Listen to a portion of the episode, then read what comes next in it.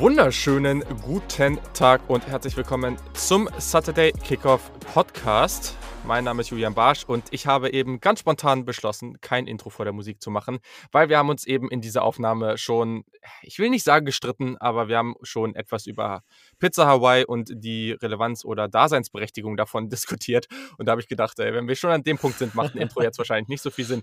Deswegen, äh, ja, auch ein herzliches Willkommen in diesem Podcast an meinen Co-Host und Pizza Hawaii-Hater Janni Politowski. Ja, moin. Ich äh, finde es sehr witzig, dass das jetzt wahrscheinlich den Weg in die Podcast-Folge findet. Ähm ich finde bei so Vorgesprächen Geplänkel sowieso mal ganz, ganz witzig, was da alles so passieren kann. Und vielleicht sollten wir uns das angewöhnen, das auch öfter mit ins Intro oder als Intro zu benutzen.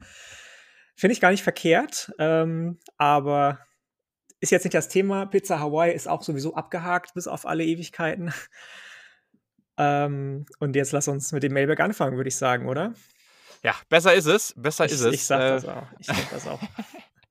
Genau, wir sprechen heute nämlich über, ja, den Mailback, über sehr, sehr viele Themen tatsächlich. Also wir haben es ja schon vor geraumer Zeit angekündigt, dass wir auf jeden Fall, also irgendwie in, jeden Ab, in jedem Abschnitt machen wir eigentlich mal ein Mailback. Also das ist irgendwie eigentlich zu Beginn der Draftzeit, zum Ende der Draftzeit, zum Beginn der Offseason dann danach, dann vor der Saison auf jeden Fall nochmal.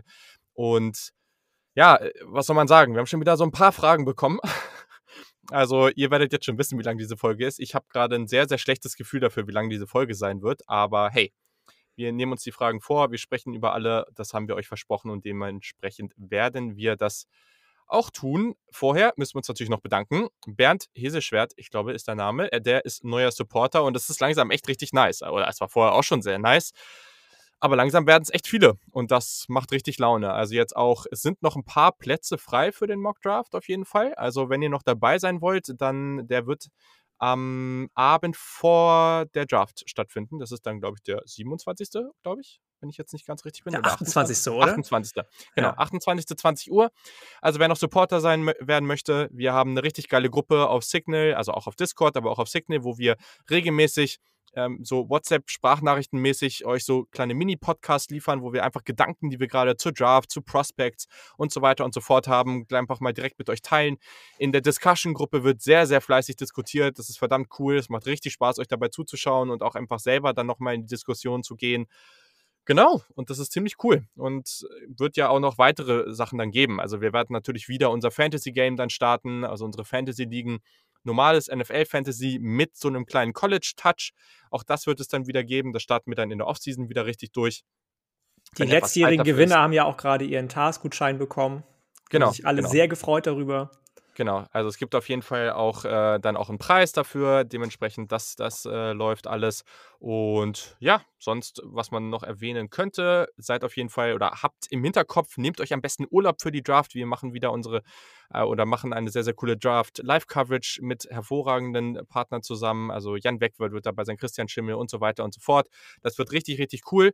Und ich glaube, das passt dann jetzt auch an der Stelle mit Vorgeplänkel, oder? Oder haben wir noch irgendwas Relevantes, was wir hier benennen müssen? Ich glaube nicht. Ich denke, wir sollten einfach anfangen. Wir haben gar nicht darüber gesprochen, wie, in welcher Reihenfolge wir welche Frage bearbeiten. Ich bin gespannt, ähm, womit du gleich anfängst, wie oft ich in meinem Dokument hin und her switchen muss. Aber ich meine, wir können, wir können anfangen. Ich habe dir irgendwann ja das mal geschickt, äh, wie ich das da so gesammelt habe. Und ich glaube, ich würde es einfach genau in der Reihenfolge machen. Ich weiß nicht, ob du das auch so aufgenommen hast, aber sonst. Äh, ich, hab, ja, ich war schon relativ fertig mit, meinem, äh, mit meinen Ausarbeitungen, bevor du mir das geschickt hast. Ui. Ähm, Beeindruckend. ja, mal nicht auf den letzten Drücker, ja. ja, okay. Ja, wir werden es sehen. Also, ich, ich habe die Fragen ja eh vor Augen, ähm, beziehungsweise, ja, und, und lese sie vor, sag, sag äh, Bescheid, was das Thema ist.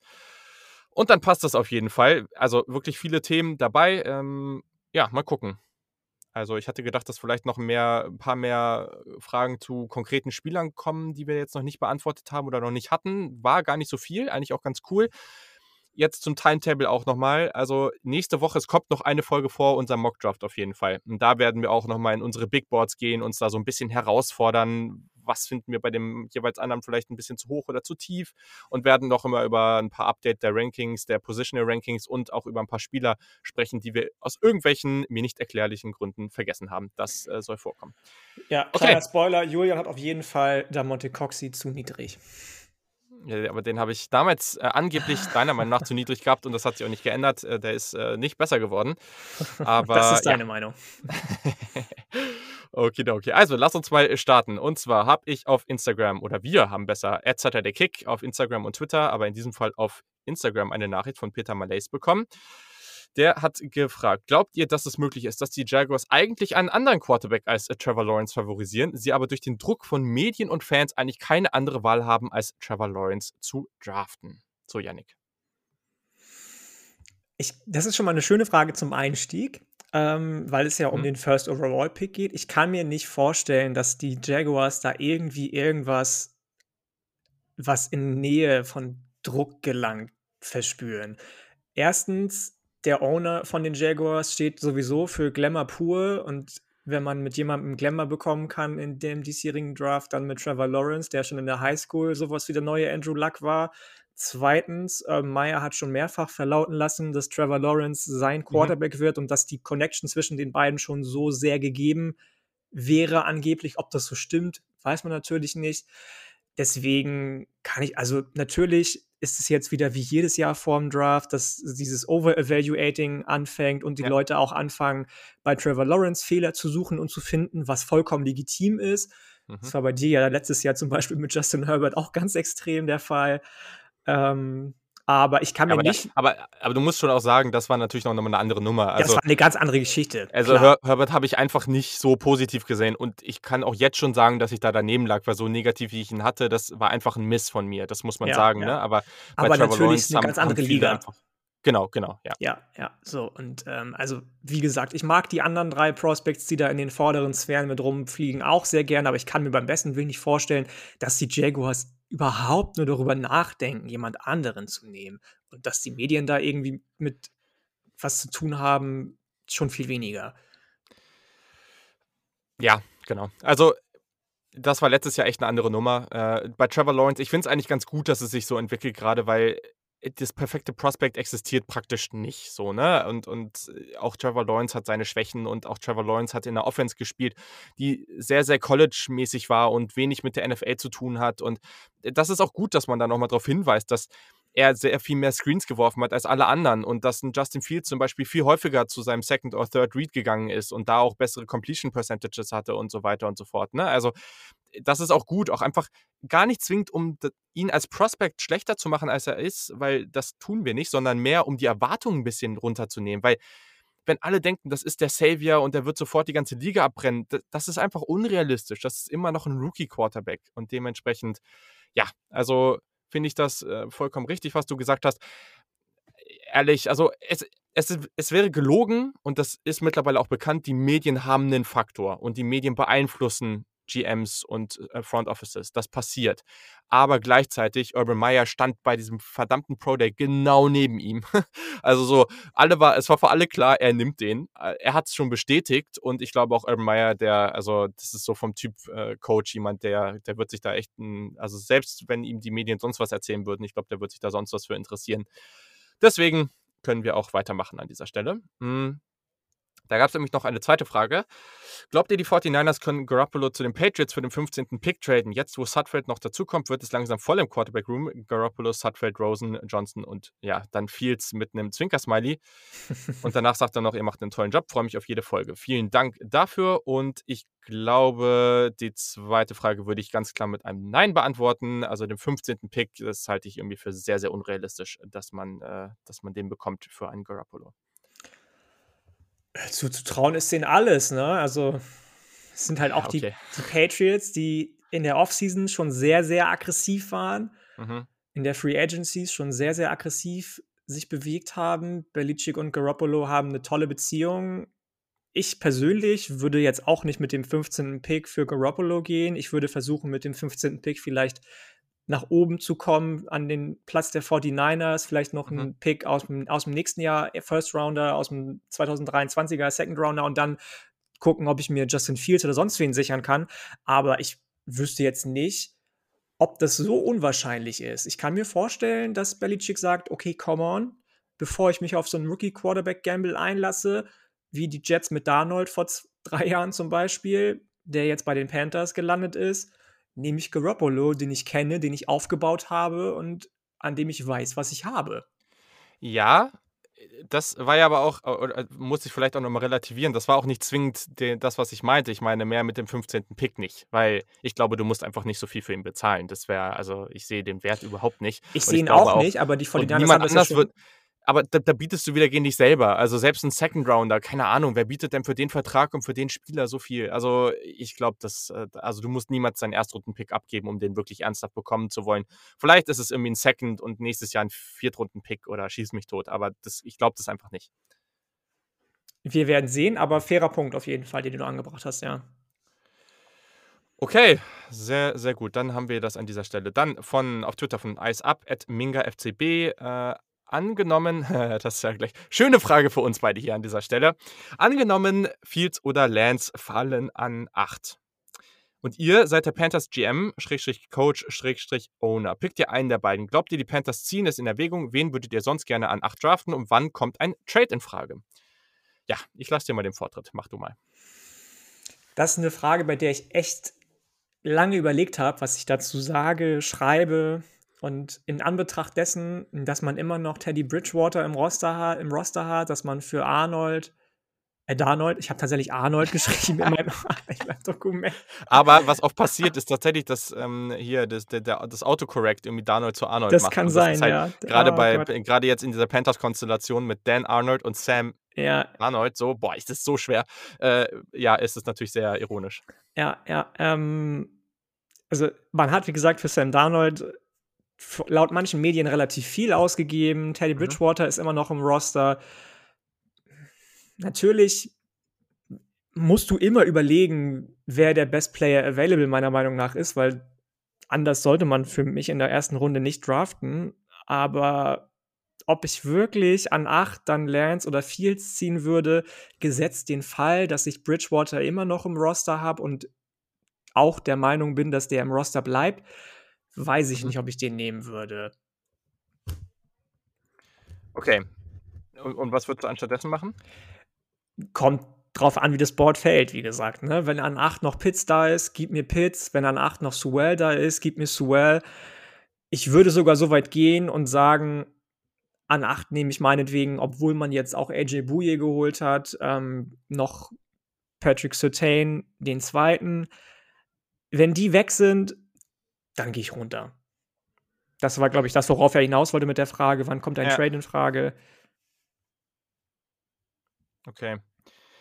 Okay, okay. Also, mh. Hm. ja, spannende Frage auf jeden Fall, definitiv. Ich sag's mal so. Mh, hm.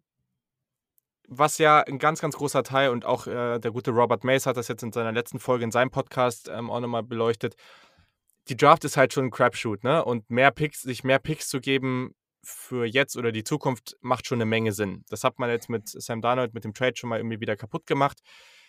Aber ein Trade Down könnte dir vielleicht sogar einen First Rounder für nächstes Jahr oder so nochmal bringen, was natürlich eine Menge Wert hat. Also, wenn Justin Fields oder Trey Lance da ist, bin ich weiterhin der Meinung, musst du den nehmen. Für mich ist es dann schon so, dass du, wie gesagt, wir waren jetzt relativ positiv bei dem Sam Darnold Trade, aber gleichzeitig bin ich noch immer, ich glaube auch jetzt immer noch nicht, dass die Chancen riesig sind, dass er da einschlagen wird. Also ich glaube, das, das wäre so eine Ausnahme. Ne? Ich glaube, man hat jetzt nicht so ultra viel abgegeben. Ja, der Second Rounder, okay, hm. aber ich glaube, die Wahrscheinlichkeit, dass er am Ende einschlägt, ist natürlich auch so semi-groß. Das wissen wir alle. Hm. Deswegen, man kann natürlich auch darauf gehen und sagen, okay, die haben jetzt vielleicht schon früher ein bisschen äh, gesagt, okay, wenn keiner zu uns fällt, dann haben wir jemanden, den wir vielleicht aufbauen können. Und wenn wir da noch wen bekommen, dann, dann nehmen wir den trotzdem und geben uns einfach mehrere Chancen. Klar, dann kann man immer noch sagen, dann war der Donald Trade ein bisschen unnötig. Das verstehe ich und würde es auch selber so sehen. Aber ich würde das definitiv machen. Ist mir total egal, wenn da Fields oder Lance, nicht Mac Jones, wenn einer dieser beiden da ist, dann nehme ich den. Zweiter Punkt wenn keiner von den beiden oder wenn einer von den beiden da ist, dann gibt es für mich nur zwei Möglichkeiten. Entweder, also, ja, Nein, doch, es gibt für mich nur zwei Möglichkeiten.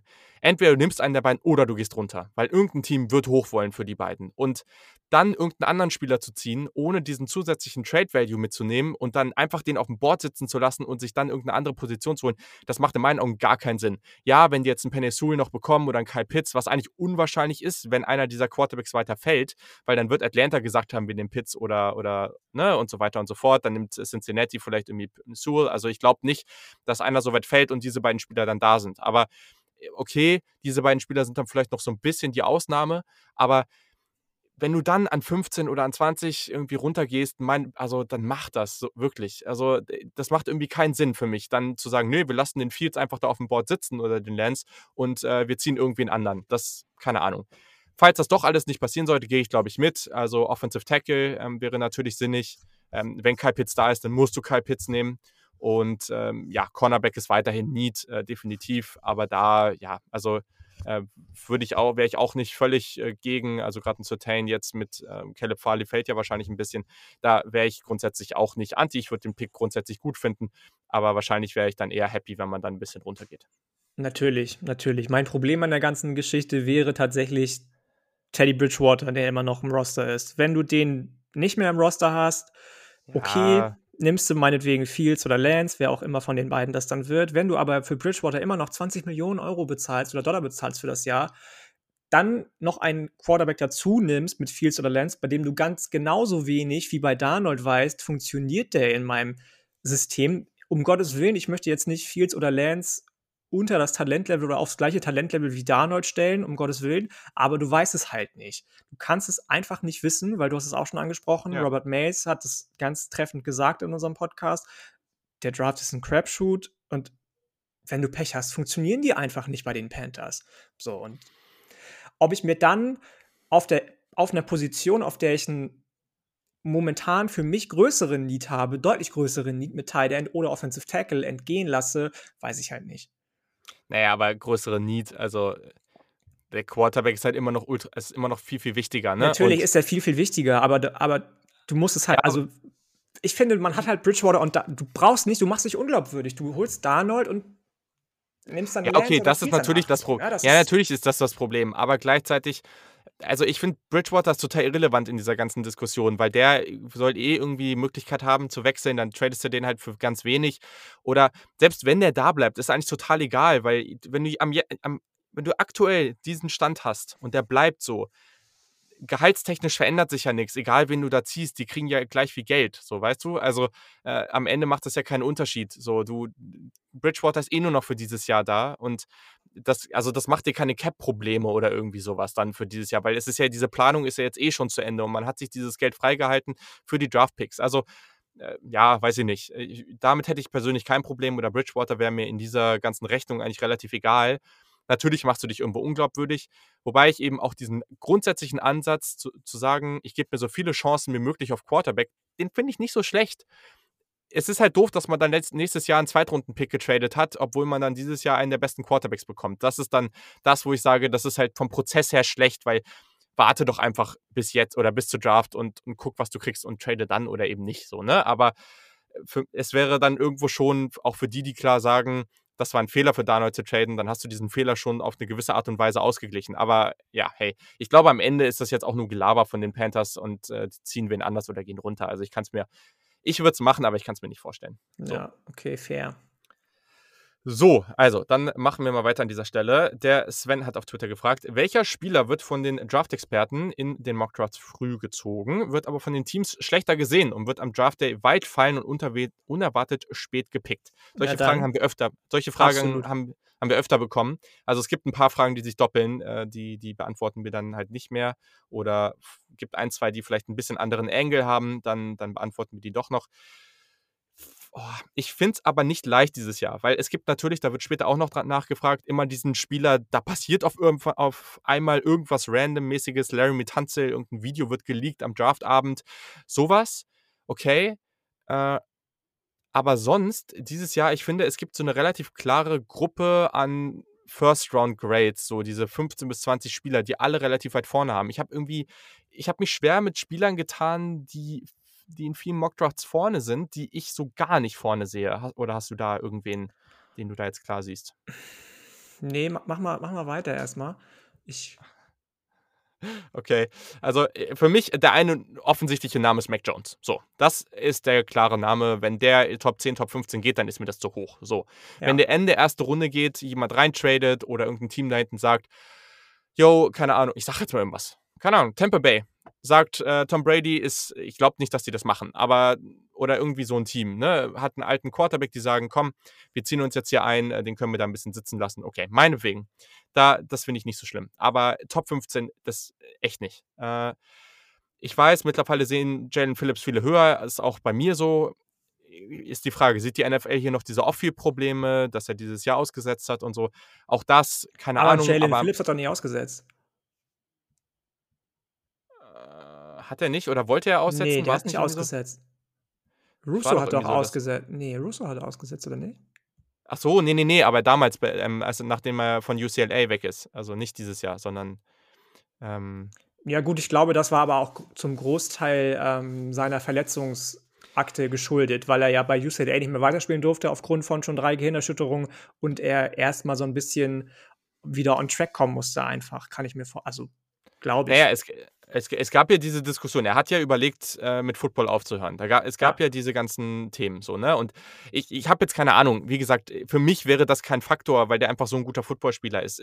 Ich, ich zähle hier gerade einfach nur Sachen auf, die potenziell so sein könnten. Gleiches Thema für mich, was, wie sieht die NFL Micah Parsons? Gibt es da vielleicht welche, die eben bei diesen Off-Field-Issues sagen, nee, das wollen wir nicht? Ehrlich gesagt glaube ich nicht, dass das bei einem dieser beiden Spieler ein Problem sein wird. Und also einfach aus NFL-Sicht. Und daher glaube ich, oder sehe ich gar nicht so einen richtigen Kandidaten. Nee, ich auch nicht, muss ich ganz ehrlich sagen. Das ist ja von, von äh, Sebastian von den Packers Germany die Frage gewesen. Oliver Friedl hat eine ähnliche äh, Frage gestellt auf Twitter. Ich habe mir zwei Namen aufgeschrieben, bei denen ich einfach den Hype überhaupt nicht sehe. Eric Stokes und Rich Grant, wenn es um die erste Runde geht. Aber Rich ich glaube. Ich auch nicht.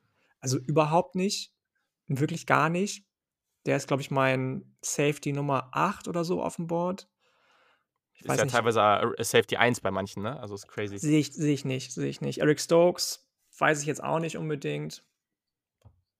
Ich, in dem sehe ich auch nicht unbedingt viel. Der ist mir noch viel zu schmal für einen NFL-Cornerback einfach. Der hat so ein bisschen, bisschen Kevin King-Maße von den Packers irgendwie und ist ein schneller Ballhawk. Das war es aber auch ich, ansonsten bin ich bei dir. Also ich sehe jetzt nicht unbedingt Mac Jones, hast du schon angesprochen.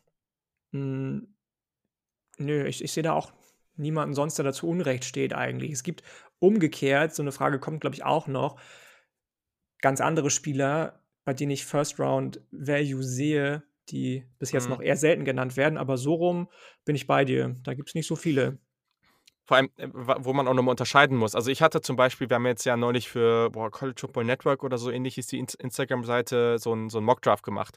Und ich habe das auch nur aus der Sicht gemacht, was ich glaube, was passieren könnte, nicht was ich machen würde. Mhm. Und da hatte ich zum Beispiel Eric Stokes Ende Runde 1. Und das ist das Ding. An Spielern, die jetzt, die ich hierfür in Betracht gezogen habe, sind diese Spieler, die ich mit einer klaren Runde 1 Grade habe. Oder die ich klar in Runde 1 sehe. Und das sind halt einfach keine 30. Das sind in fast keinem Jahr 30. Also das hört man immer wieder, oh, dieses Jahr haben wir nur 20, 25.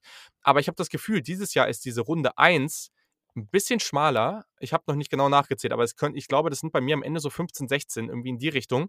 Und dann hast du aber so einen riesen Pool an Spielern, die für eigentlich normalerweise so Runde 2, Runde 3, je nach Schemefit, in Frage kommen. Absolut. Logischerweise werden aber natürlich Spieler von denen in der ersten Runde gezogen, weil, naja, die Runde 1 muss ja auch ausgefüllt werden.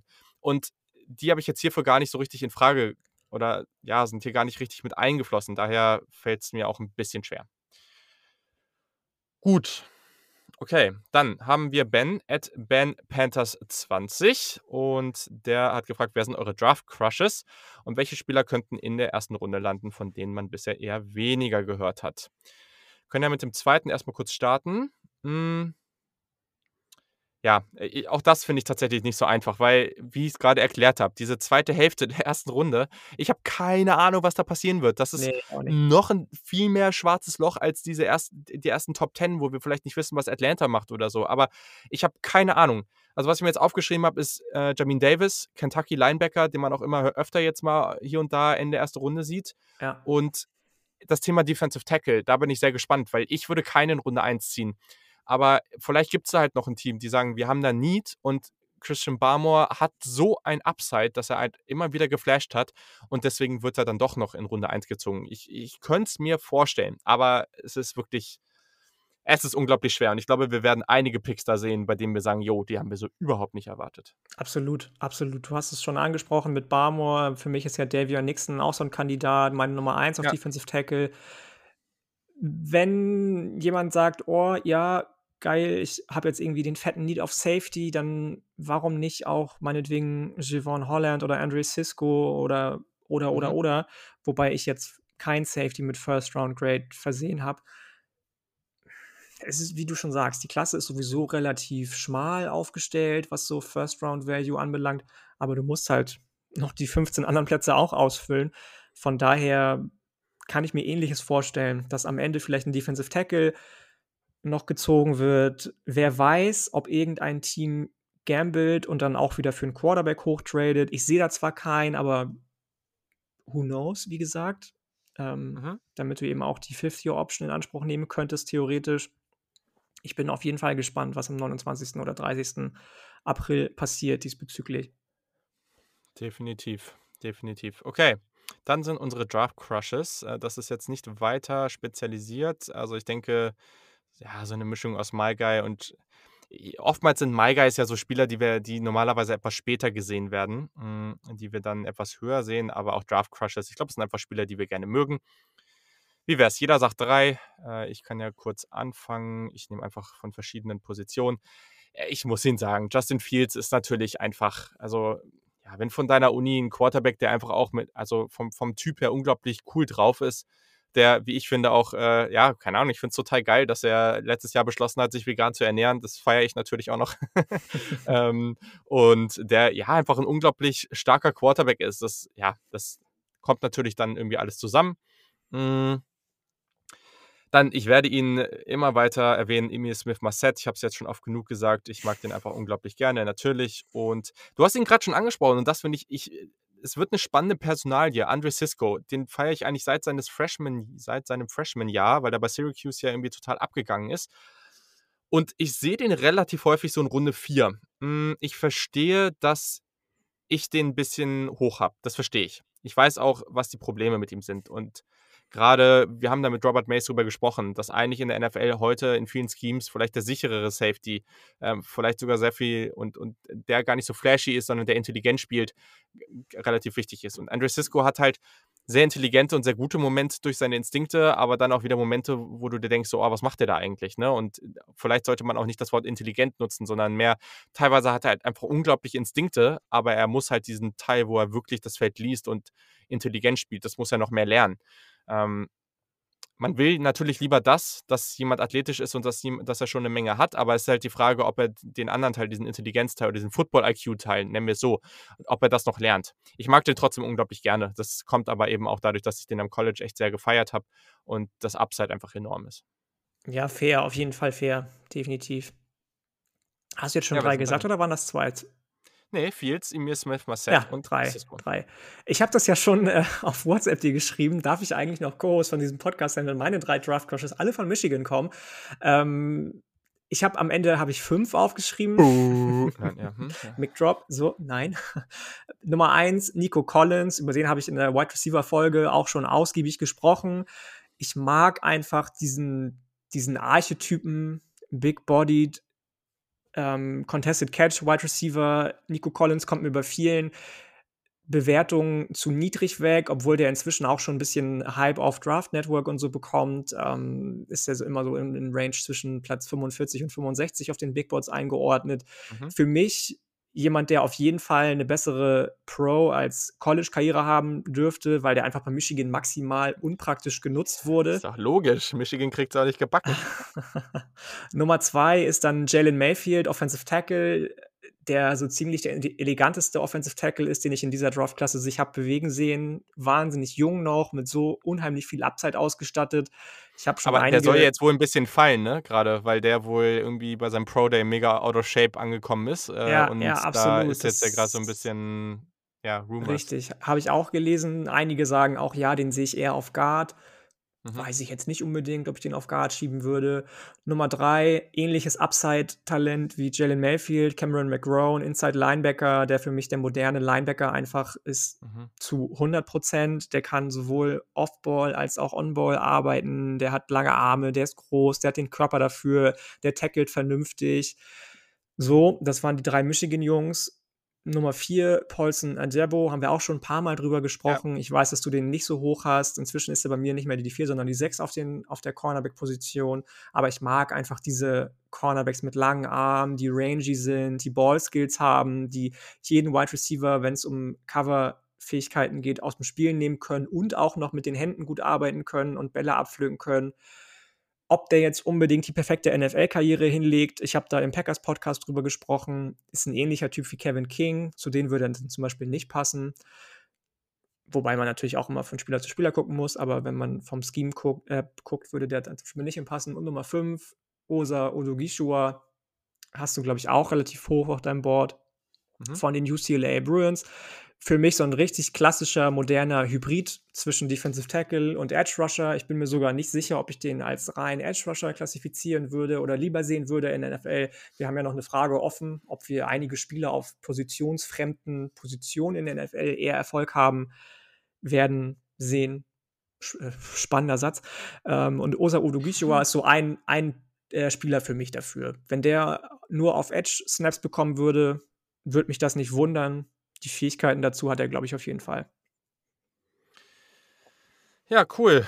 Das äh, klingt doch schon mal äh, ganz, ganz gut. Äh, und es ist halt so witzig, weil wir so unterschiedliche Vorstellungen oder äh, so, du magst so diese Big Body Receiver, so die finde ich persönlich, voll. die mag ich irgendwie viel, viel weniger. Und du magst so Defensive Liner und Defensive Tackle und das finde ich irgendwie auch immer so relativ lame. Und ja, ist, äh, ist sehr, sehr interessant, wie das bei uns auseinandergeht, aber ergänzt sich ja ganz gut. Das Ding ist halt, ich, also ich mag natürlich, ich gucke natürlich auch gerne Quarterbacks, gar keine Frage. So, und ähm, das ist irgendwie für mich so ein bisschen aber the obvious elephant in the room gewesen, wenn mhm. ich jedes Mal den Quarterback nennen würde, der mir am besten gefällt, wenn ich jetzt wie jeder andere auch gefühlt Zach Wilson sagen würde, weil der so geil aus der Schulter werfen kann und on the run und aus dem Handgelenk, hätte ich langweilig gefunden.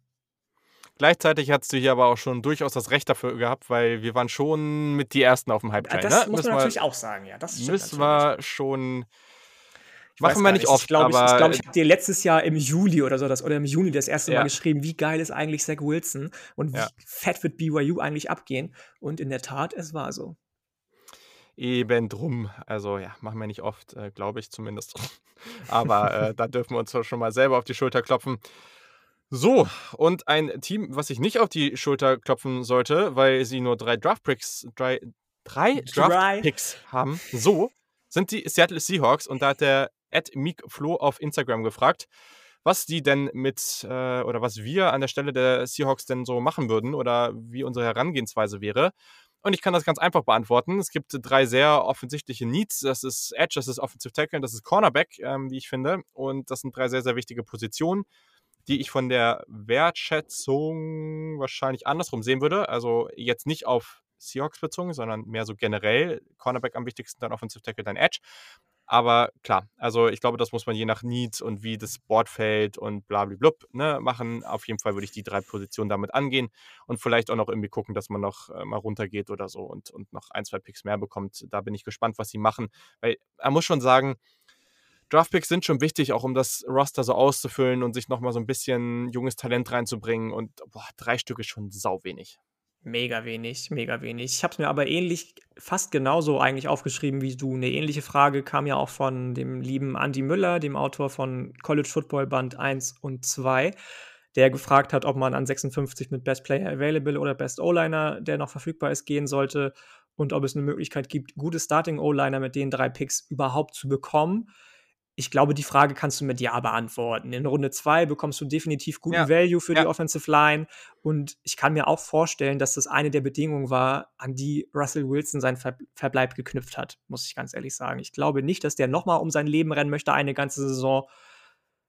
Sonst wird er wieder einen Trade fordern und das werden die Seahawks nicht eingehen wollen, denke ich, dieses mhm. Risiko. Deswegen musst du eigentlich in Runde 2 den Value mitnehmen Und wie du schon gesagt hast, in Runde 4 kann man auch immer noch guten Cornerback oder D-Line-Value bekommen. Beide Klassen sind deutlich tiefer, finde ich, als die, ja. ähm, beziehungsweise zumindest die Cornerback-Klasse ist deutlich tiefer als die Offensive Tackle-Klasse.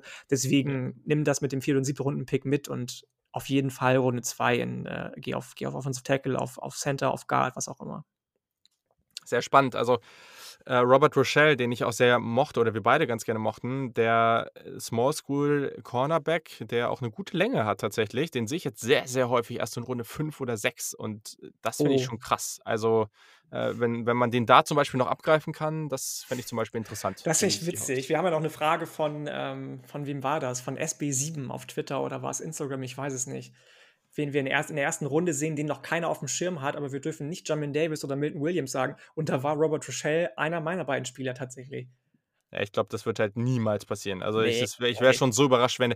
Was ich hier die ganze Zeit sehe, ich wäre so überrascht, wenn der an Tag 2 geht. Und ich, ich persönlich kann es nicht nachvollziehen. Also ähm, ich mag den ganz gerne. Aber ja. genau, lass uns mal weitermachen.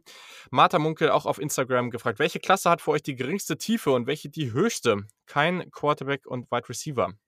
Und äh, ich glaube, das können wir auch schnell abhaken, weil das haben wir schon relativ häufig gesagt. Also, okay, es wurde jetzt gesagt, wir sollen die nicht sagen, aber Wide Receiver, Cornerback, Offensive Tackle, relativ gute Tiefe, keine Tiefe, Tight End, Defensive Tackle und Safety, oder? Absolut, habe ich mir genau, ganz genau so aufgeschrieben. Richtig. Cool. So, dann hat der äh, Chirp auf Instagram gefragt, wo und wie schaut ihr euer Tape? YouTube gibt es da besonders gute Kanäle. So, Yannick, wie machst du das denn? Tatsächlich YouTube, muss ich sagen. In der College-Saison kann man sich ja manchmal auch noch auf ESPN die Spiele real life angucken. Das mache ich dann auch. Aber zum äh, Tape-Grinden in Anführungsstrichen in der Draft-Saison einfach YouTube. Gib den Spieler ein, den du dir angucken möchtest, gib ein das Spiel und dann, äh, ich weiß nicht, ob du noch irgendwie Every Snap oder so, was auch immer dazu eingibst. Meistens findet man es auch so. Und mehr habe ich tatsächlich auch noch nicht gefunden. Ich bin tatsächlich vollkommen auf dem, auf dem YouTube-Schiff irgendwie. Ich weiß, dass es zum Beispiel in Amerika über Hulu die Möglichkeit gibt, Zusammenschnitte auch sich relativ viele anzugucken, aber das haben wir ja nun mal nicht in Deutschland. Mhm. Ja, ja, genau. Also man, dieses Jahr ist es schon leider sehr ärgerlich teilweise, wie wenig Tape da ist. Also da muss man dann echt teilweise wirklich in, in ganze Spiele reingehen. Bei Robert Rochelle zum Beispiel, gutes, also sehr gutes Beispiel, weil da musste ich es dann auch teilweise machen, mir der FCS-Spiele angucken, um dann nochmal ein bisschen mehr von ihm zu sehen. Ist natürlich deutlich zeitaufwendiger, ähm, weil es da oft halt so diese Zusammenschnitte gibt. Hm, aber ja, besonders gute Kanäle kann man eigentlich nicht sagen, weil da andauernd wieder welche runtergenommen werden und dann poppen andere wieder auf. Also da einfach irgendwie nach den Spielern suchen und dann wird das schon. So, dann haben wir von NF-Nummer 1 ähm, eine Frage bekommen auf Instagram und das war eine der wenigen spezifischen auf einen Spieler bezogen. Und zwar hat sich jemand Garrett oder Jared Dokes von Cincinnati, der Running Back, angeguckt. Hat wenig Tape, aber das finde ich sehr stark. Ja, den habe ich jetzt auch mal angeguckt. Ich weiß nicht, hast du den auch angeschaut? Ich habe den noch nicht angeschaut, äh, noch nicht äh, geschafft anzugucken tatsächlich. Ich habe da schon vor ein paar Tagen von dem lieben Lukas, der den Mighty Five Podcast macht, mhm. äh, ein bisschen was zugehört, der sich den ähm, auch noch mal genauer zur Brust genommen hat. Das ist alles, was ich mitbekommen habe von dem tatsächlich. Aber Lukas war sehr angetan Natürlich kannst du auch gerne noch gleich was zu ihm nochmal äh, sagen. Mhm. Und wenn dann noch irgendwas offen ist, können die Leute ja gerne bei Lukas nochmal reinhören. Das habe ich tatsächlich ja. leider nicht geschafft, mir den noch anzugucken. Aber ich werde es noch nachholen auf jeden Fall. Völlig fair. Also, ich habe den jetzt als NFL Backup High End. Ähm, das ist ein Ratchet Senior, 5'11, 228 Pfund. Also relativ, äh, ja, gut gebauter junger Mann auf jeden Fall. Was soll man sagen? Das ist ein aggressiver Runner, der ist physisch, der ist gut gegen Kontakt. Ich finde, die Quickness für seine Size ist echt gar nicht so schlecht. Also dafür, dass der fast 230 Pfund hat, ist das schon echt gut. Der ist halt überhaupt nicht kreativ. Ne? Der läuft halt einfach auf eine Stelle und äh, da kommen auch keine großartigen Cuts oder sonst was. Der ist kein kreativer Runner, der kennt nur einen Speed. Wenig Drops, also als Receiver, gerade so bei Screens, finde ich den vielleicht auch ganz interessant. Ähm, zeigt motiviertes Blocking. Ähm, aber ja, also ich weiß nicht, der, das ist halt schon was, wo man, wo man sagen muss, so, der, der macht halt, also der läuft halt wirklich einfach nur geradeaus und sprintet da rein und komme, was wolle, so, ne? Also, äh, ich, ich mag das schon gerne, wenn ein Runner irgendwie gewisse Geduld mitbringt. Die Vision finde ich nicht so mega, hat auch viele Verletzungen gehabt. Für mich jemand echt, zieh den, also, ich habe den auch oft als UDFA, also als Undrafted Free Agent gesehen und das halte ich nicht für unrealistisch. Also ich sehe den jetzt irgendwo so Runde 6, Runde 7, Undrafted Free Agent, finde ich alles realistisch für ihn und dann jemand, der da vielleicht als Change of Pace ähm, Running Back dann nochmal also schon eine Rolle haben kann, aber ja, ist mehr jetzt auch nicht. Aber man muss halt auch sagen, dass sich selbst die besten Running Backs, ne, also das geht ja dann Runde 2, Runde 3 und bei allem dann ab, ab so Platz 4, 5, 6 irgendwie in die Richtung geht es ja dann schon relativ schnell so an Tag 3. Deswegen werden einfach viele Running Backs am Ende dann auch in Runde 7 gehen oder am Ende übrig bleiben. Das ist völlig normal. Also ähnlich wie Mark Ingram jetzt in den letzten Tagen seiner Karriere, die er ausklingen lässt, arbeitet. Ja, genau. So, Genau, was haben wir hier noch? Äh, ne, hier haben wir an dieser Stelle alles abgearbeitet. Der Chapti, S-Z-A-B-T-Y, der ja uns schon sehr, sehr viele Fragen gestellt hat und sehr, sehr lange schon am Start ist, hat gefragt, werden durch Opt-outs der Spieler und die in Anführungszeichen besondere College-Saisons Teams versuchen, ihre 2021er Picks für 2022er Picks zu traden? Ich habe mhm. einfach nur Nein geschrieben. Was sagst ich du dazu? Ich habe mir auch im ersten Moment, als ich bei meiner Freundin auf dem Sofa saß, einfach nur Nein, Punkt gedacht, aber dann doch ein bisschen das Ganze ausformuliert. Ich finde die Frage spannend tatsächlich, wenn man da mhm. genauer drüber nachdenkt, aber ich glaube es auch nicht. Dafür haben einfach die NFL-Teams wahrscheinlich noch viel zu wenig Insight in die Klasse von 2022, ja. was mich jedes Jahr wieder aufs Neue schockiert, muss ich ganz ehrlich sagen, weil jedes Jahr wieder aufs Neue bei den Combines und Pro Days irgendwelche Beatwriter von irgendwelchen bestimmten Teams ausrasten, wie hammermäßig krass denn bitte dieses Prospect wäre und alle, die College die ganze Saison verfolgen, wissen das schon längst. So, also ich habe jedes Jahr wieder das Gefühl, Leute, fangt ihr wirklich erst im März an, Tape zu gucken oder was ist hier los? Oder euch damit zu beschäftigen, was ihr gebrauchen könntet auch an Needs im nächsten Jahr. Deswegen glaube ich einfach nicht, dass die NFL-Teams den jetzigen 221er Pick mit weniger Value beziffern als den 222er Pick. Nein. Ja, glaube ich tatsächlich auch. Es, es, ja, es macht einfach keinen Sinn. Ne? Also das ist äh, an, an dieser Stelle, weil wir am Ende wissen wir ja über die diesjährige Klasse sogar noch mehr, weil da noch mehr Tape von davor irgendwo da war. Äh, aus diesem Jahr von den Spielern, die waren ja dann noch mal jünger. Da ist jetzt halt auch die Frage, wenn du da irgendwelche Freshmen hast, wie viel das jetzt wirklich wert ist. Und dann kommt dazu, ja, nächstes Jahr die Quarterback-Klasse ist vielleicht tiefer und sehr spannend, aber gleichzeitig äh, es sind auch noch nicht diese klaren High-End-Talente. Es gibt ein paar, da sprechen wir auch gleich nochmal kurz drüber. Aber es ist noch nicht so, oh, das ist Trevor Lawrence, oh, das ist Justin Fields. So, ne? Die, diesen, diesen Hype, den haben wir gerade noch nicht. Und dadurch äh, glaube ich nicht, dass das wirklich passieren wird. Wird mich zumindest überraschen. Ja, Tito. Okay, dann hat äh, so hier Funky gefragt auf Twitter, Mac Jones war in den ersten Mocks meist ein Day-2-Pick. Haltet ihr den aktuellen medialen Hype für realistisch, dass er an Pick 3 gehen kann, beziehungsweise dass die 49ers tatsächlich Lawrence, Wilson oder Fields für Jones liegen lassen? Ja. Ja, hm, das kann man so stehen lassen, glaube ich, als Aussage. Ja, also am Ende ist Mac Jones ich glaube schon, dieser Hype, der jetzt gerade da ist, das ist ja mittlerweile eigentlich recht klar, dass er in Runde 1 geht. Und ich glaube auch, dass das passieren wird. Ich, mittlerweile würde es mich eher überraschen, wenn es nicht der Fall wäre. Ich bin weiterhin dabei, es wird mich überraschen, wenn er am Ende an Pick 3 geht. Sehr überraschend, aber ich halte es nicht für völlig ausgeschlossen. Dazu war da irgendwie zu viel und deswegen bin ich mir, also ich, ich kann es mir echt nicht vorstellen, weil da gab es auch ein paar Aussagen von Shanahan und Co., die eigentlich schon sehr klar darauf deuten, dass, dass man sowas, da wurde ja auch gesagt, so ein Quarterback wie Kirk Cousins ist ja nicht der Idealfall. Ne? Also du willst ja jemanden haben, der athletisch ist und so, wenn du das haben kannst. Aber am Ende, wie gesagt, also ich würde es jetzt nicht völlig ausschließen und einfach mal abwarten. Also ich, Runde 1, wie du schon gesagt hast, fände ich am Ende jetzt vollkommen fair. Um das auszuschließen, hat er auch isoliert betrachtet von seiner O-Line und seinem Running Back ähm, zu gut gespielt einfach mit den, mit den Crimson Tide aus Alabama. Und, aber, aber wenn der jetzt an, an Pick 3 geht, wüsste ich wirklich nicht, ich würde die Welt nicht verstehen, muss ich dir ganz ehrlich sagen. Ich habe schon mhm. auf ganz vielen Seiten gelesen, so, so ein bisschen scherzhaft, Trey Lance, Shanahan fit, Justin Fields, Shanahan fit, Zach Wilson, Shanahan fit und aber auch Mac Jones, Shanahan fit, dass irgendwie angeblich alle in Shanahans System passen würden. Und das sehe ich nicht also ich, ich sehe das einfach nicht. Dann hätte man auch einfach gleich Jimmy G oder dann könntest du den auch einfach ja. behalten, so und müsstest nicht darüber sprechen, den eventuell traden zu wollen. Mhm. Ja. So, und deswegen würde ich tatsächlich die Welt nicht mehr verstehen, wenn sie an drei Mac Jones nehmen würden. Ja, am Ende, ja, ich, ich habe es ja jetzt gesagt. Ich, ich würde es auch nicht verstehen. Ich würde es niemals machen. Lass ihn zu den Bears gehen, meinetwegen. Vielleicht auch Washington Football Team, keine Ahnung. Bears-Fans. Aber, ähm, aber an drei zu den, zu den 49ers, nö, sehe ich nicht. Also man muss ja auch das sehen, dass das ist immer noch mal das Ding. Ja, Quarterbacks werden immer noch mal hochgespült und das ist irgendwo auch gerechtfertigt. Aber das, ich glaube, das ist, das geht oft noch mal unter. So, du willst in der ersten Runde im Idealfall, also du suchst in der ersten Runde nach richtig guten Talenten. So, du willst in der dritten oder vierten Runde immer noch, im Idealfall suchst du eigentlich immer noch nach Startern. Ne? Also das ist so, wenn ich jetzt jemanden als Average NFL Starter einranke bei mir, dann sind das meist irgendwelche Drittrunden-Picks oder Viertrunden-Picks oder sowas. So. Und dementsprechend, also da habe ich Mac Jones zum Beispiel, ne? Also ich habe den natürlich einen Tacken höher, so einfach Position Value, aber das ja, also ich glaube, das wird oft vergessen. So, ich, ich will halt einfach keinen durchschnittlichen Quarterback, bei dem ich schon, schon ein sehr starkes Gefühl habe, dass er das wird, so früh. Aber okay, wir haben schon genug über ihn geredet. Lass uns äh, weitermachen an dieser Stelle. Und zwar, ja, jetzt die Frage, wir haben uns, wir haben uns totgeschuftet. Wir haben unendlich viel Tape geguckt, denn Nils Zinsner will wissen, welcher Kicker, Panther wird zuerst ausgewählt und wann. Hashtag Love for Kickers hat er geschrieben. Vielen Dank für die Frage. Ich muss zugeben, ich habe original keine Sekunde Kicker und Panther Tape geguckt und ich habe einfach geguckt, wer wen äh, Dane Brugler in seinem Ranking ganz oben hat.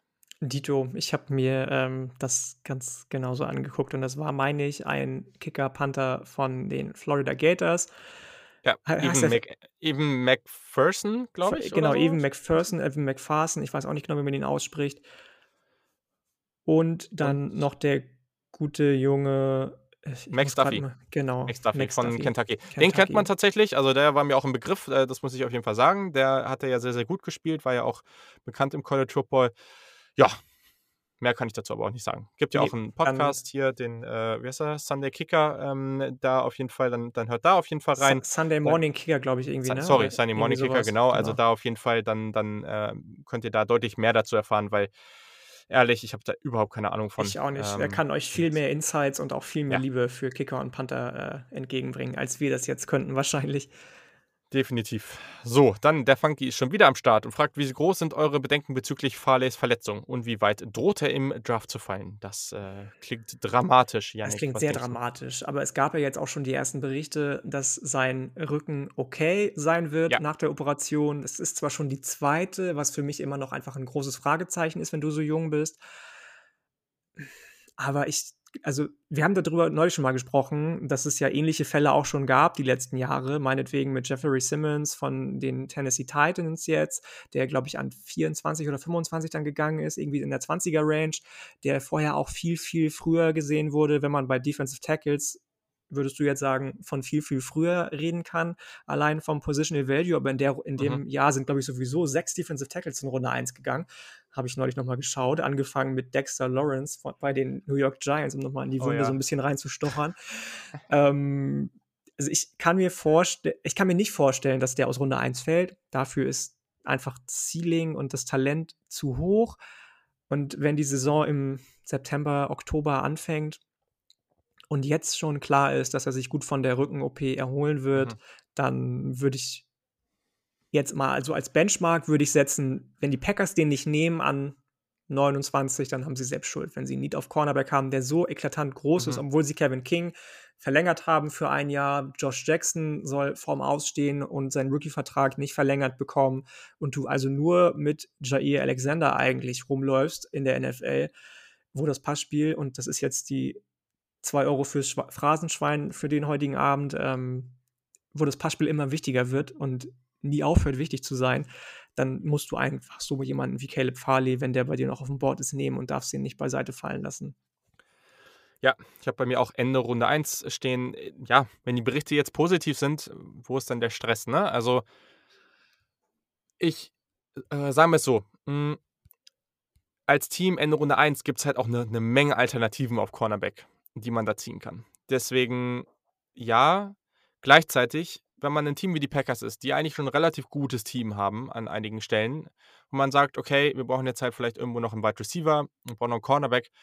Meinetwegen zieh Farley und zieh später noch einen Cornerback. Die Klasse ist tief genug und mach's lieber so. Ne? Ja. Also Cornerback und Wide Receiver ist halt sehr wichtig. Wir haben jetzt ja auch schon letzte Folge drüber gesprochen. Wide Receiver vielleicht ein bisschen später ziehen, hat ja bei der Devontae Adams auch hervorragend geklappt. Meinetwegen, geh in erster Runde und in zweiter Runde. Also Ende erste, Ende zweite Runde, geh auf äh, Cornerback. Ich weiß jetzt gerade nicht, wie viele Picks die haben, aber geh darauf und hol dir irgendwie Runde 3, 4 deinen Wide Receiver. Mach so. Ist doch völlig, völlig fein. Ja, also ja. deswegen, äh, Cornerback ist halt tatsächlich auch nochmal der nächste Punkt.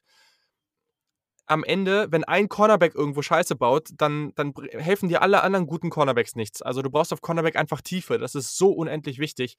Und daher, ja, sollte man das tun. Ganz genau. So, der gute Oliver Friedl, der ja auch schon, der, ja, den kennen wir ja auch schon länger, äh, den guten, der ist ja auf jeden Fall auch regelmäßig am Start und der hat gefragt, bei welchen Spielern, die regelmäßig in Runde 1 gemockt werden, seht ihr den Hype so gar nicht? Ähm, haben wir ja schon beantwortet eigentlich, oder? Haben wir beantwortet, hast du recht. Ähm, hier habe ich mir tatsächlich aus irgendeinem Grund noch wen anders aufgeschrieben. Ich weiß auch nicht. du bist clever. Mm, äh, ja, dann sage ich es einfach nochmal kurz, weil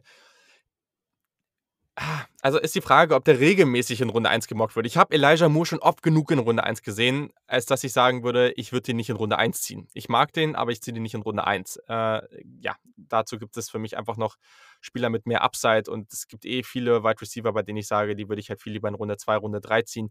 Ich springe echt ja, es gibt sehr talentierte Wide Receiver, wenn man die noch irgendwo bekommt, dann, dann verstehe ich das, aber ich, ich springe immer mehr auf diesen äh, Zug auf äh, Wide Receiver später zu ziehen. Und deswegen, ja, würde ich das bei Elijah Moore nicht tun. So, genau. Dann hat der Andy ja die, die Frage zu den Seahawks und den O-Linern gestellt. Das wir ja schon beantwortet. Ja, der Christian. Also, die, äh, der Christian Lohr von Upside. Hier auch nochmal ein kurzer Shoutout ist gerade live gegangen. Ich war da gerade auch bei denen im Podcast, habe ein bisschen über, ja, ein bisschen mehr so Draft Sleeper gesprochen, beziehungsweise Wide Receiver, Running Backs und so weiter. Also auch Kate Johnson. Ja, auch, äh, die außerhalb der Top 5 sind und ein bisschen über Spieler mit Floor, ein bisschen mit Upside gesprochen. Also hört auf jeden Fall rein bei den Jungs. Hat eine Menge Spaß gemacht und er hat gefragt, was sind die Nachteile von Kate Johnson in Bezug auf Moore, also auf beide Moores im Ende, den alle so krass hypen. Und er hat auch nochmal danach geschrieben, gerne in Bezug auf beide Moves, um Missverständnisse vorzubeugen und noch gerne ohne die Wortkombination Small School zu nutzen. Dann sag doch mal. Also, wir haben uns da gestern tatsächlich geeinigt und da war ich echt überrascht, äh, dass er da so äh, ein, dass wir da uns so einig waren. Hm, ich glaube tatsächlich, ich habe ihn jetzt, glaube ich, auf Wide Receiver 19 kurz so als Einordnung, damit würde ich den immer noch in Runde 3 ziehen. Also die Position ist einfach so tief. Hm, ich glaube, dass er ein bisschen mehr fallen wird. Kate Johnson hat für mich mehr Upside als viele Spieler, die vor ihm sind. Er hat aber auch einen niedrigeren Floor. Also ich glaube, dass gerade mit dem Bodytype das halt auch dann irgendwie nicht so gut laufen kann. Aber gleichzeitig ist das schon sehr, sehr gut, was der an manchen Stellen macht. Als Roadrunner, der ist sehr, sehr agil. Das macht schon viel Spaß, dem zuzugucken und der kann halt auch mal physisch über die Mitte was fangen. Was ich mir noch aufgeschrieben habe, hm, der wird, glaube ich, Probleme haben gegen physischere Defensive Backs, die er einfach so auf dem Level nicht gesehen hat. Das ist jetzt unabhängig von dem Small School, sondern einfach von seinem Bodytype mehr. So, ich glaube, das, das ist einfach was, das hat er so noch nicht so viel gesehen. Der ist beim Release nicht so schlecht. Trotzdem glaube ich, dass er da Probleme bekommen wird. Ich finde, sein Route Running ist gut, aber die freien Zonen in Zone Coverage, die findet er nur so semi-gut. Da kann, kann er noch ein bisschen dran arbeiten. Auch hier wieder, nächster Punkt, Route Running ist gut, aber er verrät die Richtung seiner Routen teilweise so ein bisschen zu stark. Also es gibt die Receiver, die kannst du echt bis zum Breaking Point, kannst du nicht erkennen, wohin es für die, für die geht. Und bei ihm, er, er lehnt sich teilweise schon so ein bisschen zu stark in die Richtung, wo es dann hingehen soll. Das ist einfach was, was mir nochmal aufgefallen ist. Und am Ende, und das wird er jetzt auch nicht so wirklich viel brauchen, aber er ist natürlich als Contested Catch Receiver einfach kein Faktor. Aber ja, am Ende ist das natürlich auch nicht seine Rolle. Als, als kleiner Slot-Receiver erwartest du das natürlich auch nicht. Absolut genau. nicht. Ich habe ihn auf 20, also einen Platz unter ja, dir. Ja, mhm. Und du hast eigentlich alles schon gesagt, gerade weil Christian ja auch nochmal nach dem Vergleich zu Rondale wahrscheinlich und Elijah Moore gefragt hat. Für mich ist Elijah Moore der auf allen Ebenen ausgereiftere Route Runner, vor allem wenn es eben um die äh, Slot-Routen geht, die du oder wenn du im Slot eingesetzt wirst. Und Rondale Moore kann für mich alles besser tatsächlich. Also hat natürlich nicht so lange Arme. Das heißt, am Ende ist er zwar kleiner, aber trotzdem physischer als, als ähm, der, der gute Kate Johnson. Ich weiß nicht, ob ich jetzt ein bisschen Kate Johnson Unrecht tue. Du hast es eben auch schon gesagt, Runde 3 würde ich den auch immer noch safe ziehen. Ende Runde 3 zwar, aber Runde 3 immer noch. Mhm. Und damit ist er auch vor, ich glaube, ich habe inzwischen 35 Wide Receiver mir angeguckt. Same, immer noch ja so in der Mitte des Feldes und das will schon was heißen in der Serienklasse, wenn du immer noch vor so Leuten bist wie meinetwegen, lass mich lügen, vor vor Marlon Williams von UCF, vor Seth Williams von Auburn, von, Ja, vor stimmt. Josh Palmer von Tennessee, von dem ich ja theoretisch viel halten müsste, vor Jalen Darden und Tutu Atwell, die als Slot Receiver auch viel, viel Hype bekommen im Moment Ja. oder auch während der Saison bekommen haben. Sogar vor einem Amari Rogers und Diami Brown von Clemson, North Carolina. Ich glaube, der ist ein bisschen zu schlecht weggekommen oft in der öffentlichen Wahrnehmung, was unsere Meinung anbelangt. So schlecht sehen wir den bei weitem nicht. Also der ist immer noch Mitte des Feldes und das ist gut. Also vor Diami Brown habe ich ihn jetzt nicht. Ähm, das muss ich äh, vielleicht noch dazu sagen. Aber viele, also die meisten der Namen, die du gerade genannt hast, die habe ich auch dahinter. Das ist also sehr fair. Und ich muss jetzt gerade nochmal sagen, wenn wir jetzt die ganze Zeit drüber reden, ich bin so hyped, ne? ich habe so Bock auf diese Draft, ne? Also es nervt mich auch, dass das noch zwei Wochen sind, weil das einfach, ja, Mann, ich habe richtig, richtig Bock jetzt auch zu wissen, was da am Ende passiert, so, ne? Und ah, ja, das wird richtig cool mit dem Mockdraft davor und dann diese drei Tage. Ah, Ja, okay, das musste jetzt noch mal kurz raus an dieser Stelle. Und jetzt hat der Thomas Bruns uns auf Twitter gefragt, würdet ihr an der Stelle der Raiders an 17 Farley nehmen, auch wenn noch ein Top 4 Offensive Tackle verfügbar ist? Hm, es gibt dieses Jahr ja nicht so eine klare Top 4 auf Offensive Tackle, würde ich sagen. Es ist mehr so eine Top 3. Darius Saw, Slater, Penesul. Ich glaube nicht, dass da noch jemand von den dreien da sein wird. Das könnte ich mir, kann ich mir irgendwie nicht vorstellen. Vielleicht Darius Saw, aber ich glaube es nicht. Und also ja, why not, oder? Also ich, ich sehe jetzt gerade gerade nicht so großes Problem daran. Ich habe die Frage tatsächlich mit ähm, Nein beantwortet. Ich Oh mag oh. Caleb Farley auch. Super, super, super gerne. Äh, Für mich gibt es auch keine Top 4. Für mich ist es auch eine Top 3. Aber ich habe es auch eben schon gesagt, meine Nummer 4 ist ganz eindeutig Jalen Mayfield. Und wenn du wie die Raiders Trent Williams verloren hast, Derek Carr aber im letzten Jahr immer wahrscheinlich 37 Minuten lang Zeit hatte, bis er in der Pocket mal irgendwie Druck gespürt hat und den Ball verteilen konnte, was ihm gut getan hat, definitiv, dann kannst du so jemanden nicht unersetzt lassen. Und wenn man dann so einen hochtalentierten Beschützer in Anführungsstrichen für den Quarterback, für den man sich jetzt ganz augenscheinlich entschieden hat, ähm, haben kann, dann würde ich tatsächlich eher mit dem Offensive Tackle Nummer 4 gehen. Ja, da ich Cornerback noch ein bisschen wichtiger finde und äh, ich auch Jalen Mayfield nicht so hoch sehe. Ich mag den aber nicht so. Haben wir hier mal ausnahmsweise unterschiedliche Meinungen. Aber das ist ja auch mal fair. Lass es So. meinetwegen auch Tevin Jenkins sein, den ich zum Beispiel nicht so hoch habe. Lass es jeden Mhm. anderen sein, den dann die Raiders auf dem Board so hoch haben. Also ich würde dann mit jedem von denen gehen, tatsächlich. Okay. So, dann von LD Rams. Der hat sich, äh, oder die, kann man jetzt hier nicht so genau rausziehen, ähm, würde, ich würde mir eine Top 5 zu den Prospects der letzten drei Jahre für verschiedene Positionen wünschen. Und ja, also wir haben es jetzt mal für 20 und 21 gemacht und wir haben es jetzt mal für Quarterback und Wide Receiver gemacht. Ich glaube, alles andere hätte jetzt hier ein bisschen den Rahmen gesprengt. Ähm, und finde ich ganz interessant. Also, das ist ja immer wieder eigentlich ganz spannend und ich finde es auch unglaublich schwer tatsächlich, weil am Ende sind halt auch viele auf einem, eh- auf einem ähnlichen Level. Ich kann ja mal kurz bei Quarterback anfangen. Ich habe halt Herbert super niedrig, deswegen, es geht ja jetzt auch darum, praktisch die Spieler so einzuschätzen, wie, wie, ich, wie man sie da hatte. Ähm, Trevor Lawrence ist an 1. Dann habe ich in einer Tier, also in einer Gruppe praktisch so. Und deswegen kann man die da auch praktisch austauschen. Aber Fields, Burrow, Wilson, Lance. Ähm, ah, wobei ich glaube sogar. Oh, es ist, sagen wir es mal so. Fields ist in dieser Tier schon, ich habe ja auch nochmal kleinere Unterscheidungen in meinen Tiers. Also Fields würde ich klar in 1 machen und die anderen drei, ich, ich, ich habe sogar eigentlich, manchmal tendiere ich sogar zu, dazu zu sagen, ich nehme Wilson und Lance noch vor Burrow. Ich weiß, dass einer von denen am Ende oder vielleicht auch beide von denen nicht besser werden. Das kann natürlich sehr, sehr gut passieren. Aber gleichzeitig ist das Talent, also auch die Armstärke, das athletische Talent ist schon mehr. Ich würde die in eine Gruppe stecken, ehrlich gesagt. So. Und, äh, und Fields ein bisschen und Trevor Lawrence ein bisschen drüber sehen und dann am Ende kommt, äh, kommt Tour. Auch wenn ich den letztes Jahr ja teilweise, glaube ich, sogar ein 1 hatte. Aber ähm, ja, das hatte, äh, am Ende waren die sehr, sehr ähnlich. Ähm, wenn ich das jetzt so sage, dann nehme ich Burrow sicherlich noch mal ein Stückchen höher. Ja, kann ich äh, dem nichts entgegensetzen tatsächlich. Wenn man das auf die drei Jahre bezieht, würde ich auch Kyler Murray dann noch mit in, das, in die Verlosung mhm. reinnehmen tatsächlich, den ich dann an 5 gesetzt hätte. Aber nur auf die letzten zwei Jahre betrachtet, hast du schon alles gesagt.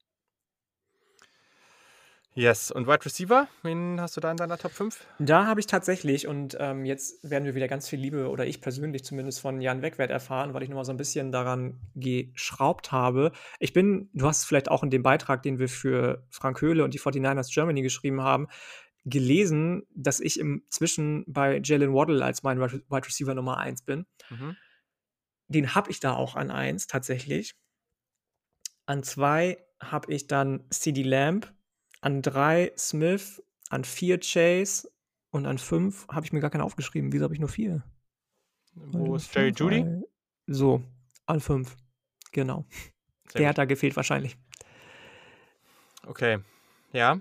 Ich muss sagen, bei mir ist auch Smith und Waddle, also das ist unglaublich schwer, finde ich. Also das ist. Äh ich finde halt, man muss sich vor Augen führen, dass bevor Smith die Möglichkeit bekommen hat, so zu explodieren, wie er explodiert ist, Jalen Waddle genau der Typ war, der, der Devontae Smith geworden ist. Er war der, der in jeder Situation ja. angespielt wurde und der in jeder Situation drei Klassen besser aussah als sein Gegenspieler und das wird mir viel zu wenig bei Waddle gesehen tatsächlich. Das finde ich ein bisschen unfair ihm gegenüber. Ja, ähm, das, ja, das verstehe ich auch. Das macht schon irgendwo Sinn. Äh, ja, meine Reihenfolge: Devontae Smith, Jalen Waddle, Jerry Judy, CD Lamb und an 5 Jamar Chase. So. Gehen wir mal weiter. Also, hier wird schon wieder nach Farley gefragt. Das hatten wir schon. So, jetzt hat der Henry Wohlfahrt ähm, gefragt, welcher Edge Rusher hat das höchste Ceiling? Und ich habe jetzt hier ähm, Jalen Phillips und äh, Quiddy Pay aufgeschrieben. Also es sind halt sehr unterschiedliche Spieler. Ich, ich ja, wahrscheinlich würde ich am Ende sogar noch Quitty Pay sagen, weil ich den ein bisschen höher habe. Aber das sind halt beides sehr, sehr gute Spieler. Aber ich glaube, Quitty Pay ist noch ein bisschen roher und hat dann vielleicht auch noch ein bisschen mehr Raum, äh, da zu wachsen. Aber am Ende beides sehr gute Spieler. Absolut. Greedy Pay habe ich mir auch aufgeschrieben. Ich war auch ein bisschen enttäuscht, dass es irgendwie nur zwei Interaktionen auf meinen äh, WWE Edge GIF gab. Ich hatte gedacht, da kommen irgendwie mehr Leute, die das feiern. Ähm, aber ähm, ich habe auch Greedy Pay aufgeschrieben und tatsächlich habe ich das ja auch schon in der Folge zu den Edge Rushern gesagt, dass ich rein von den physischen Tools her auch Jason Owe, auch wenn ich den nicht sehr hoch in meinem Ranking hatte, ich glaube mhm. an neun oder an zehn, ähm, zutrauen kann, ein Biest zu werden, eine Maschine zu werden einfach. Ich, ich glaube, das geht mit dem richtigen Coaching, wenn der so sein, sein, äh, seine Work Ethic irgendwie in den Griff bekommt, wenn der produktiver wird, glaube ich, dass das ein relativ enges Rennen zwischen Cody Pay und Jason Owe werden könnte. Ja, das äh, kann, schon, kann schon durchaus sein. Ähm, okay, also, mh, hm, gehen wir mal zur nächsten Frage. Dennis Sikorski, auch äh, schon lange Supporter und immer ordentlich am Start hier, fragt, was wäre für euch ein Überraschungspick in den Top 12, der ich vollkommen aus den Socken hauen würde? Mac Jones zählt nicht, sagt er. Und ähm, ja, ist natürlich ganz spannend. Top 12 ist wahrscheinlich nicht so ganz, äh, ganz random ausgewählt für ihn als Eagles-Fan. ähm, ja, also die, die ich jetzt habe, Farley habe ich gesagt, erwarte ich nicht mehr. Überraschend wäre tatsächlich einer der Running Backs, erwarte ich aber auch nicht. Tevin Jenkins bekommt ja so ein bisschen Hype an, an manchen Stellen. Ähm, und ich sehe den auch nicht so früh, aber das wird mich zum Beispiel überraschen. Und dann etwas, das ist jetzt so der, von dem ich mich endlich, end, letztendlich entschieden habe. Es würde mich überraschen, wenn er so früh genommen wird. Ich würde ihn aber definitiv so früh ziehen und das ist äh, Jeremiah Owusu-Koromoa von Notre Dame. Den mag ich unglaublich gerne, das ist für mich ein Top-10-Spieler in dieser Draft. Ähm, aber genau, das, äh, ich glaube nicht, dass er so früh gehen wird. Ich kann mir dann doch eher vorstellen, dass ein Team, das auf Linebacker Need hat, sich von den allein physischen Trades von Micah Parsons dann doch ein bisschen blenden lassen wird, auch wenn ich dein, deine Antwort da definitiv nachvollziehen könnte, dass man den in den Top 10, Top 10 ziehen kann, äh, Moore. Auch da sind wir ja relativ frühe Hype-Train äh, Lokführer gewesen, wenn man sich nochmal auf die Schulter klopfen möchte. Ähm, bei mir ist es tatsächlich Gregory Russo gewesen. Ich, ich, ich verstehe einfach, warum der fällt im Moment. Ich hatte den viel zu hoch in unserem Edge Rusher ähm, Preview, habe ich mir eingestehen müssen inzwischen, weil der einfach noch viel zu roh ist. als die 2020er College-Saison angefangen hat, wurde der nur aufgrund von, ich glaube, am Ende waren es 10 oder 11 Spiele als Top-5-Pick gehandelt, hat dann den Opt-out gezogen, hat also weder die Chance gehabt, den Hype zu bestätigen, noch hat er anscheinend sein Spiel allgemein verbessern können. Außer dir, dir pure Athletik, Größe und Speed mitzubringen, um an den O-Linern vorbeizurushen, fehlt es dem an, an, so vielen noch, also an wirklich vielem. Aber ähm, also da würde ich schon wirklich schwer vom Glauben abfallen, wenn überhaupt ein, also überhaupt ein Edge Rusher in die Top 10 gezogen wird. Das fände ich schon komisch. Aber dann auch noch Russo, das sehe ich gar nicht. Aber die letzten Jahre haben uns ja gezeigt, dass es definitiv auch Franchises gibt, zum Beispiel die Oak, äh, Entschuldigung, nicht Oakland, Las Vegas Raiders, die Cleveland Farrell an vier gezogen haben 2019 oder Denzel Ward an vier bei den Cleveland Browns, dass es da immer wieder Teams gibt, die sich von den puren physischen Trades eines Prospects begeistern lassen. Wenn man dann aber jemanden wie Russo nimmt, der in der Highschool noch Receiver und Safety gespielt hat und irgendwie mhm. erst ein Jahr auf der Position, auf der er spielt, Erfahrung hat, noch nicht mal seit der Highschool, sondern eben erst seit dem College, dann könnte ich das, also das, da würde ich äh, bei unserer Live-Coverage dann, glaube ich, mein, mein stilles Wasser ausprusten. okay, okay, das klingt doch, äh, das klingt doch vielversprechend. Darauf freue ich mich schon. So, jetzt muss ich hier mal kurz gucken. Ähm, jetzt hat der Sebastian, wen seht ihr in der NFL am ehesten auf einer anderen neuen Position Leistung zeigen? Vielleicht auch nur eine Abstufung mit Positionen, die er vorher nur selten gespielt hat. Boah. Ähm, ja, Obuso Koromoa habe ich jetzt auch nochmal aufgeschrieben, weil der könnte am Ende ja schon auch eine andere Position spielen. Äh, Elijah Vera Tucker ähm, hat Offensive Tackle bei USC gespielt und wird wahrscheinlich als Guard in die NFL kommen. Und ich glaube, der wird das sehr, sehr gut machen. Denke ich tatsächlich auch.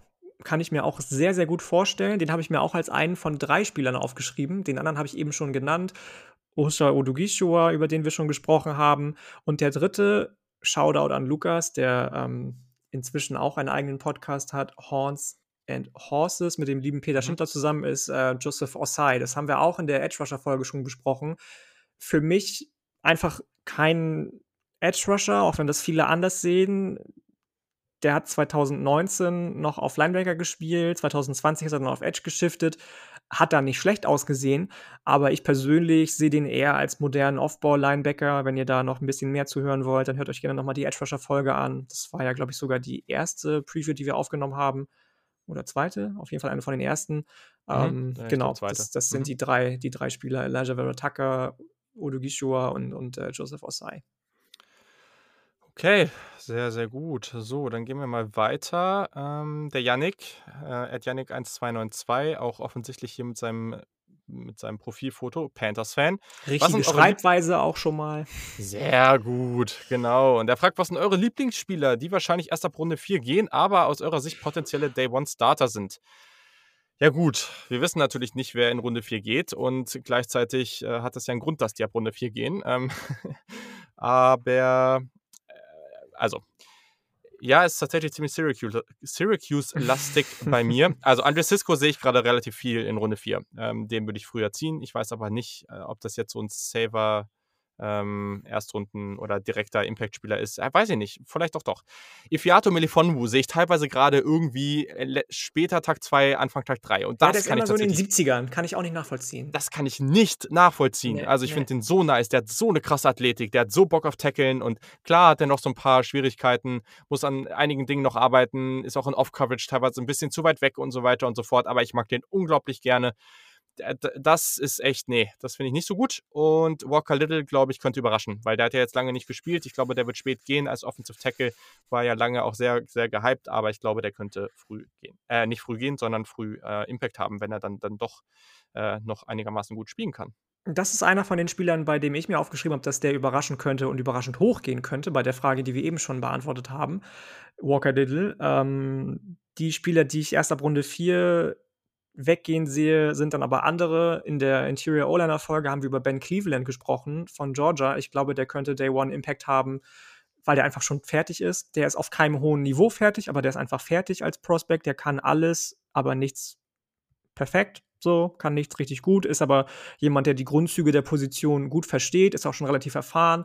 Ich glaube, dass es definitiv Teams geben, geben wird, für die der, der von Day One an starten kann. Und dann ist es äh, noch Dylan Moses, Linebacker von Alabama, der die 2020er Saison relativ bescheiden gespielt hat. Der hat mal ein relativ emotionales Statement darüber auch ähm, bei Instagram oder Twitter, ich weiß es nicht mehr genau, gepostet, der mir persönlich viel zu schlecht wegkommt in den ganzen letzten ähm, mhm. Mock-Draft-Geschichten. Der wird teilweise in Runde 5 gesehen, was ich überhaupt nicht verstehen kann. Letztes Jahr, als er sich dann entschieden hat, nicht in den Draft zu gehen, war er noch teilweise Runde 1 Prospect. So, und so einen krassen Drop-Off finde ich einfach schon krass aufgrund von einer mhm. nicht gespielten Saison, den viele andere eben nicht bekommen. Und deswegen glaube ich auch, dass der ähnlich wie Ben Cleveland äh, von Day One an Impact haben könnte, wenn Teams den richtig einsetzen, aber im Gegensatz zu dem noch massig an Upside hat. Jawohl, so, dann in einer Nachricht hat Sascha Steele geschrieben, ähm, macht die voll garantierte 50-Option für First Rounder es wirklich so viel schwerer, einen Running Back in der ersten Runde zu draften, wegen dem kurzen Life-Cycle der Position, oder ist das gesamte Positional Value für Running Backs schlecht, auch wenn ein Top-College Running Back dem NFL-Team ein paar Jahre gut helfen kann? So, Janik. Hm. Ja, ich glaube, man kann, ähm, so wie wir uns über Running Backs äußern, in den letzten Wochen und Monaten davon ausgehen, dass keiner von uns es für gerechtfertigt hielte, einen Running Back in Runde 1 zu nehmen. Auch wenn es da wahnsinnig spannende Positionen ähm, gäbe oder wahnsinnig spannende Spieler geben würde für bestimmte Teams, die wie Arsch auf einmal passen würden aber er hat sich die Frage eigentlich schon selbst beantwortet. Die 50-Option für Running Backs, ich habe es jetzt nicht nachgeguckt, wie oft die gezogen wurde. Ich wage mal zu behaupten, dass die nicht relativ häufig gezogen wurde. Außer jetzt für Aaron Jones, ne? Meine ich, dass die Packers mit dem ja verlängert haben. Beziehungsweise mhm. dann wurde sie ja nicht gezogen, sondern wurde eher der Vertrag gleich verlängert es, äh, also er hat die Frage, wie gesagt, selbst beantwortet. Ich sehe den, den Value einfach nicht, schon gar nicht, wenn du oft mit One-Two-Punch arbeitest, wenn du also zwei verschiedene Running Backs hast, die für dich viel Workload erledigen und nicht nur einen, der die komplette Last auf seine Schultern nimmt, weswegen ich mich ihm da anschließen würde und sagen würde, ähm, 50 Option Running Backs, dir wahrscheinlich auch, sehe ich den Value nicht. Ja. Also, gibt seltene Fälle, da ist vielleicht Second Round mal okay. Meistens bin ich ab dritte, vierte Runde irgendwie so. Ähm, klar, ich verstehe das jetzt, dass Najee Harris und Travis Etienne oder so in Runde 2 gehen wird. Und ja, was willst du sagen? Das sind gute Spieler, aber die Statistik und alles, was wir da so wissen, äh, wir wissen einfach zu viel. Wir wissen einfach zu viel, dass es das nicht wert ist.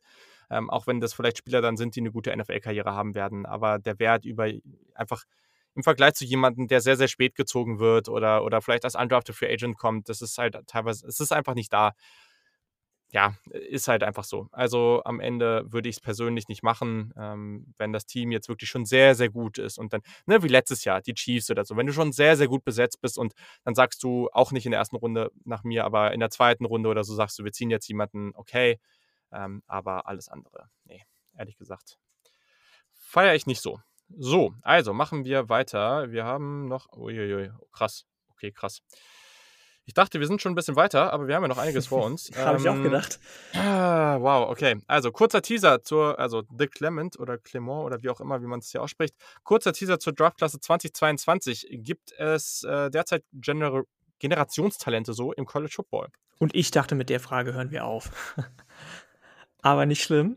Machen wir Macht sie jetzt. Sinn, aber nö, machen wir nicht. Machen wir, machen wir nicht. Machen wir sie jetzt gleich. Gibt es jetzt na, ich habe tatsächlich, ähm, bevor ich die Frage beantwortet habe, mir so ein bisschen die Prospects rausgeschrieben und das fand ich witzig, als ich auf deinen Sheet geguckt habe, weil das da die ähnlichen Prospects sind, bei denen ich glaube, dass sie sehr, sehr, sehr, sehr hoch gehen und dass sie deutlich talentierter als alle anderen in ihrer Klasse sind. Das ist einmal Kayvon Thibodeau von den Oregon Ducks, Defensive End, der jetzt auf Outside Linebacker umgestellt wird, wahrscheinlich in dem neuen Defensive Scheme mit dem neuen Defensive Coordinator und selbst gesagt hat, dass er seine Stärken dann noch viel besser ausspielen können wird.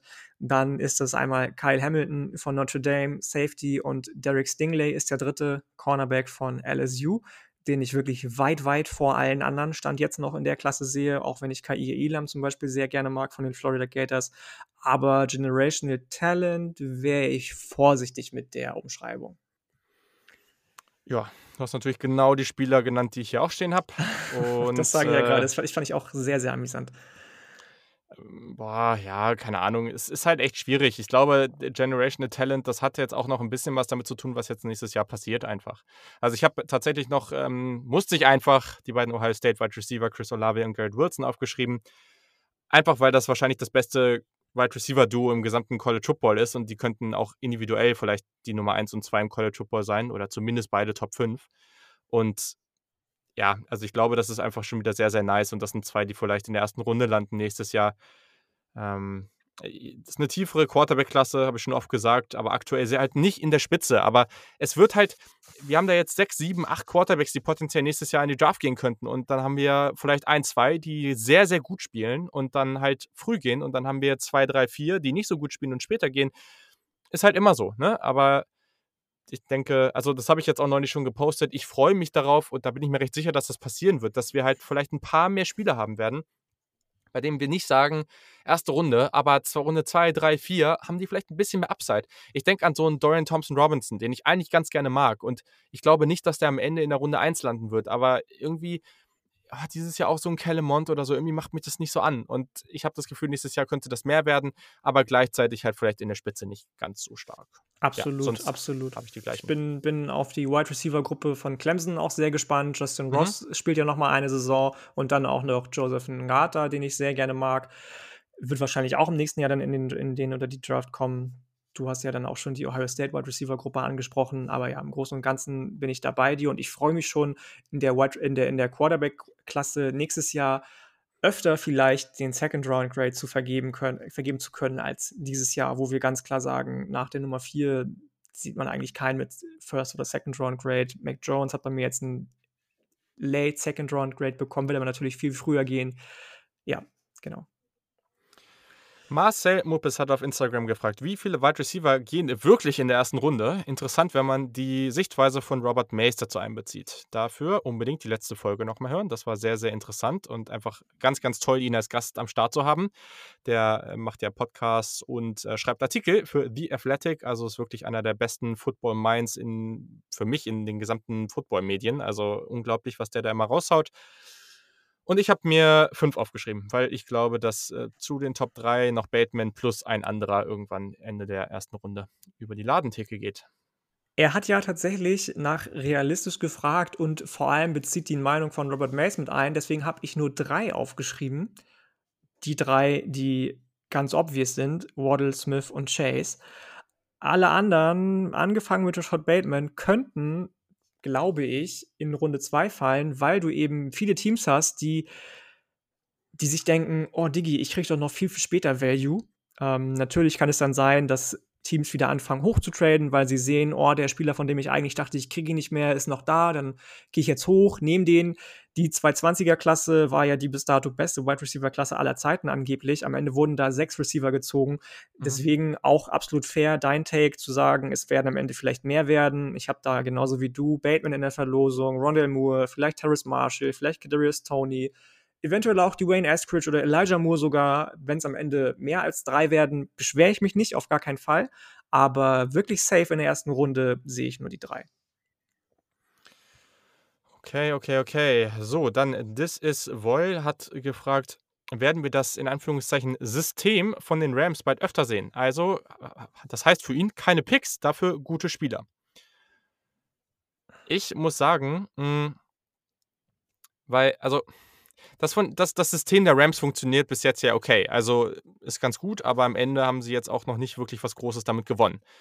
Die Defensive war natürlich letztes Jahr sensationell und ich glaube tatsächlich, dass es eher das ist, was wir mehr sehen werden. Ne? Also ich glaube nicht diese Strategie mit dem Setzen auf wenig gute, also wirklich gute Spieler dafür traden, glaube ich tatsächlich nicht, weil du bist einfach sehr abhängig von diesen Spielern. Ich glaube eher, dass wir das Defense-Scheme, worüber wir letzte Woche auch ein bisschen gesprochen haben, viel mehr sehen werden. Also viel mehr wieder Cover, ähm, Cover 2 ähm, und, und da auch mit einer etwas anderen Art von Safety und so weiter und so fort. Also ich glaube, dass wir das mehr sehen werden in der gesamten Liga. Ja, das kann ich mir auch vorstellen. Ich glaube, dass sowas allgemein nur Sinn ergibt, sowieso, wenn du dich im Titelfenster siehst. Wenn du also sagst, ich brauche jetzt diesen einen Spieler, der mir definitiv die Chance gibt, noch mehr mich in Richtung ähm, ja, Super Bowl zu bewegen. Wenn das nicht so ist, das haben ja letztes Jahr zum Beispiel auch die Colts so gemacht mit die Forrest Buckner, die gedacht haben, Mhm. jetzt haben wir noch mal äh, hier Philip Rivers geholt, mit dem wir noch mal vielleicht angreifen können. Dann brauchen wir noch den einen Defensive Tackle, der uns nach vorne bringt und dann läuft die Katze. War am Ende nicht der Fall, dass es bis ganz nach hinten gereicht hat, aber allgemein ergibt es für mich nur Sinn für Teams, die, wie gesagt, sich im Titelfenster sehen oder massig Cap Space haben. Beides hat dann eben letztes Jahr auf die Colts zugetroffen und alles andere hast du schon gesagt. Das, sonst machst du dich einfach viel zu abhängig von diesem einen Spieler, sonst verbaust du dir relativ viel für die Zukunft. Die Rams selbst hatten ja jetzt, glaube ich, seit 2017 keinen eigenen First Rounder. Die Seattle Seahawks sind im Moment immer wieder in den Medien, dass sie ja viel, viel verkauft hätten in den letzten Jahren für, für ähm, also viele, viele Draft-Picks für irgendwelche Spieler, die sie am Ende doch nicht nach vorne gebracht haben, so wie sie es sich vorgestellt haben. Also ich hoffe nicht, dass wir das System der Rams bald öfter sehen, wenn es um, um Picks verscherbeln, in Anführungsstrichen geht. Dann der Pipo-Sawyer hat gefragt, denkt ihr, gehen die Eagles in Runde 1 oder Runde 2 auf Wide Receiver und wer sind Wide Receiver Sleeper? Ähm, oder wer sind die Wide Receiver Sleeper? Ist jetzt schwer, weil da müssten wir jetzt über 10 bis 20 Spieler reden, glaube ich. Mhm. ähm, ich glaube, wir können beide klar sagen, dass die, dass die Eagles in Runde 1 oder 2 auf Receiver gehen sollten, oder? Absolut, absolut. Der Wide Receiver Raum ist trotz dessen, dass man letztes Jahr Jalen Rager genommen hat, für mich immer noch nicht existent um einen Wide Receiver Nummer 1. Also für mich ist Rager so ein ganz klassischer Nummer 2 oder Nummer 3 Wide Receiver für einen Roster. Jalen Hurts, wenn sie mit dem wirklich in die Zukunft gehen wollen, braucht definitiv Waffen, die er anspielen kann. Mhm. Und dafür kommen dann eben Chase, Waddle, Smith in Frage. Absolut. Wenn du jemanden wie CD Lamb zum Beispiel haben möchtest, mit dem Hurts sich ja schon relativ gut in Oklahoma verstanden haben soll, habe ich mir sagen lassen, dann geh meinetwegen mit Nico Collins, geh mit Sage Surratt oder mit Josh Palmer oder mit dem von dir so sehr gemochten, ich mag den auch, aber nicht so hoch äh, gelobten Emir Smith Marset. Das ist so ein bisschen der CD Lamb für Arme, habe ich das Gefühl, im, in, dies, in diesjährigen Draft, ja.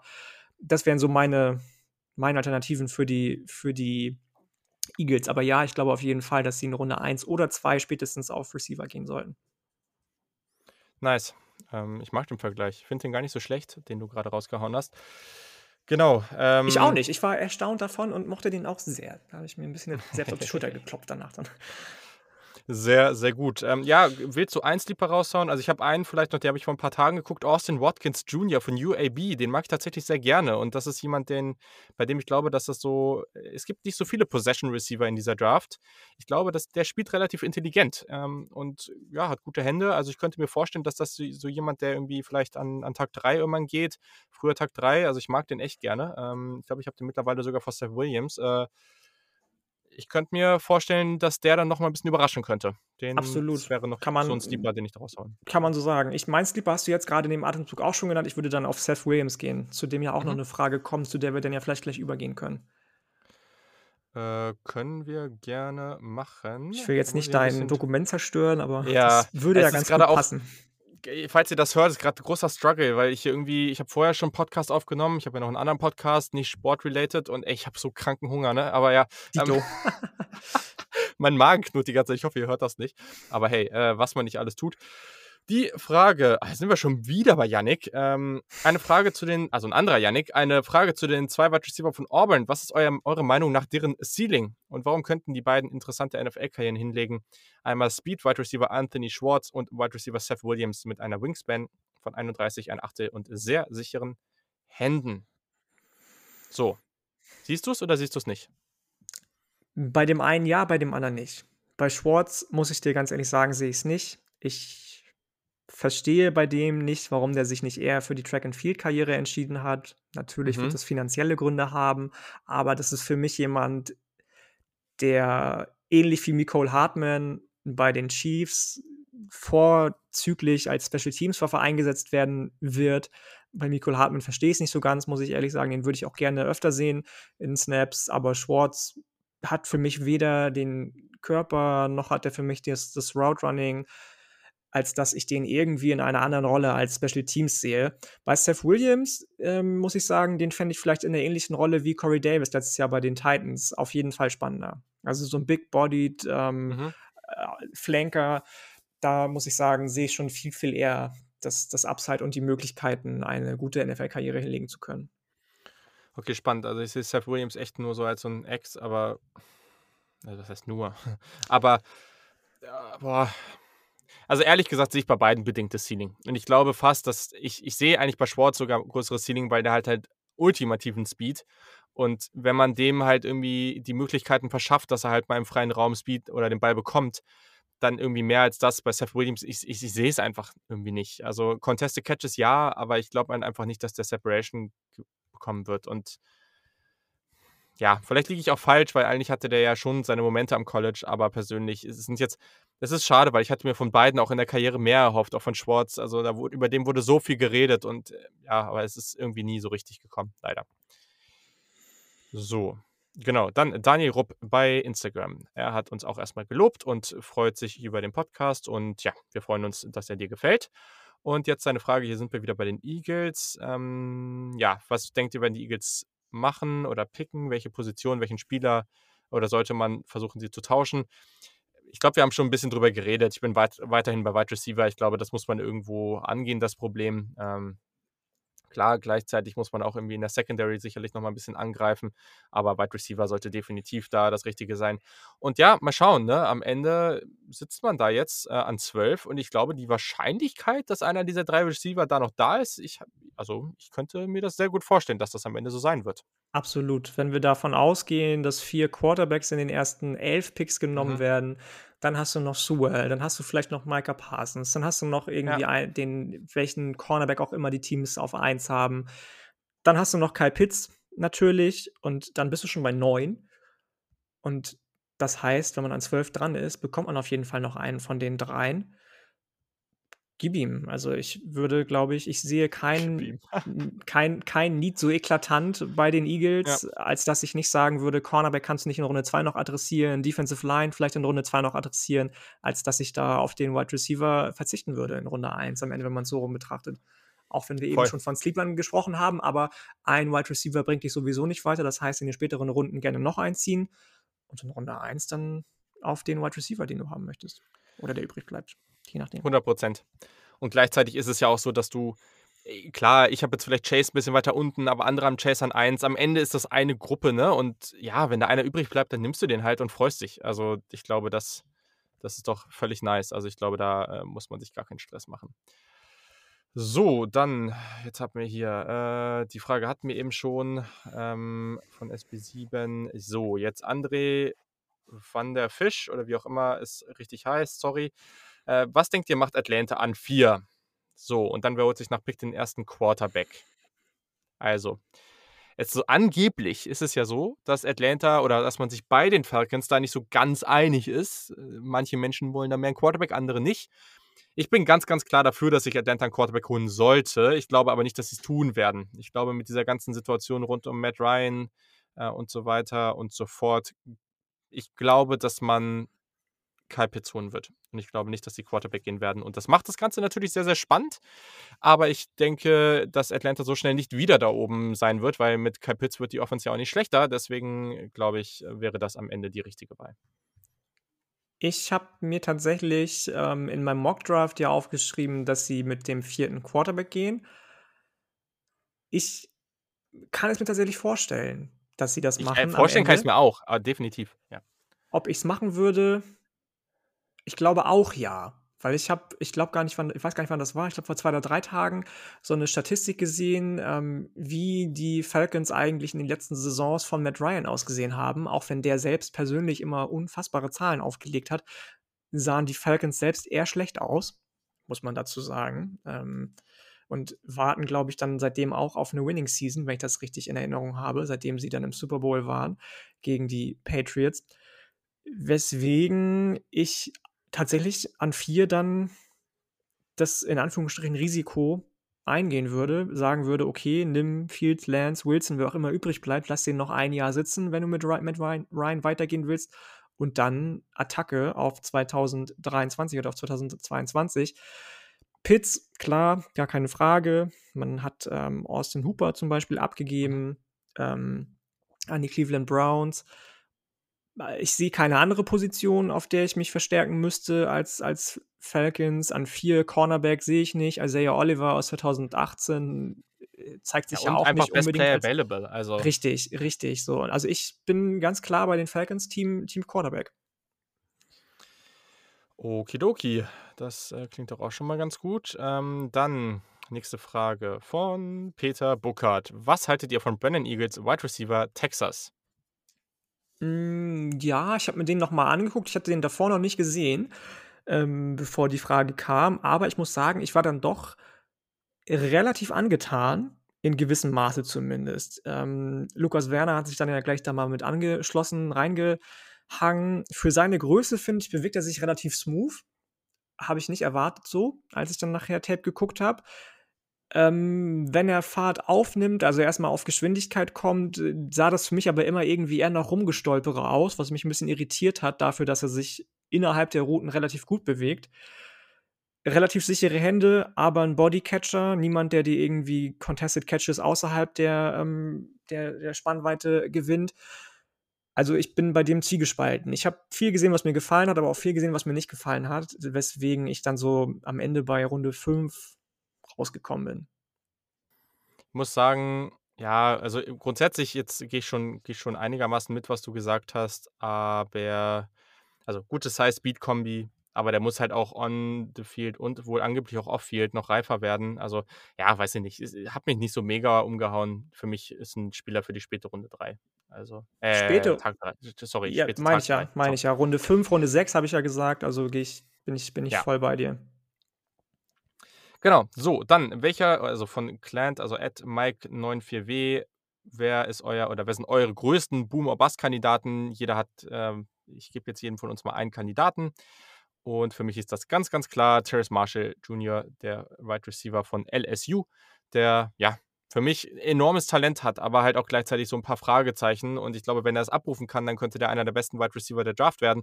Und wenn nicht, dann kann es halt auch weit, also wirklich bergab gehen. Deswegen für mich, ich ich bin echt mega unsicher bei dem. Und daher ist das für mich der Spieler an dieser Stelle. Also einfach mal, äh, ja, sehe ich. Ich, ich sehe den inzwischen immer besser. Ich war ja sehr, sehr skeptisch bei dem. Ich hatte den nicht in meinen Top 15 in der Wide Receiver Folge, weil ich einfach Das diese halt Work krass. Ethic. Ich habe halt, ich habe dir erklärt, warum damals. Ja, ich habe diese Work Ethic Ja. einfach nicht gesehen bei ihm, weswegen der für mich rausgefallen ist, ganz klar. Von den reinen Trades her ist das für mich ganz klar ein Top 10 Receiver, gar keine Frage. Ähm, einfach mal, um so ein bisschen provokant das Ganze zu beantworten, habe ich mir als Elephant in the Room tatsächlich Devonta Smith aufgeschrieben. Okay. Ich, ich glaube nicht, dass der bastet. Um Gottes Willen. Äh, Aber wir okay, wissen, definier mal, definier mal, was würde denn heißen, dass er bustet? busted heißt, wie hieß nochmal der Wide Receiver von den Bengals, der irgendwie eine 4-2-2 gelaufen ist? John Ross? John Ross, so. Das, das wäre für mich ein Bust, wenn der genau so endet. Okay. So. Wenn der jetzt meinetwegen in der ersten Saison ähnlich in Anführungsstrichen abliefert, was noch nicht ähnlich abliefern war wie Henry Mhm. Rux, ist das noch kein Bust, um Gottes Willen. Mhm. So. Boom. Gehen natürlich alle von aus jetzt bei dem, aber wenn der, wie gesagt, wenn der so endet wie der angesprochene Cincinnati Bengals Receiver, dann ist es für mich ganz klar ein Bust. Wenn der nie seine, seine Rolle findet, wenn der immer zu schwach bleibt körperlich, wenn der seinen Speed nicht richtig einsetzen kann, was ich bei Devonta Smith nicht glaube. Um Gottes Willen, ich sag's nochmal. Ich glaube, dass Mhm. seine Rolle definitiv finden wird in der NFL und dass der gut werden wird. Aber vorstellen kann ich mir trotzdem, wenn er einen Wide Receiver Coach hat, einen Offensive Coordinator, der ihn nicht richtig einzusetzen weiß, dann kann es schwierig werden für den.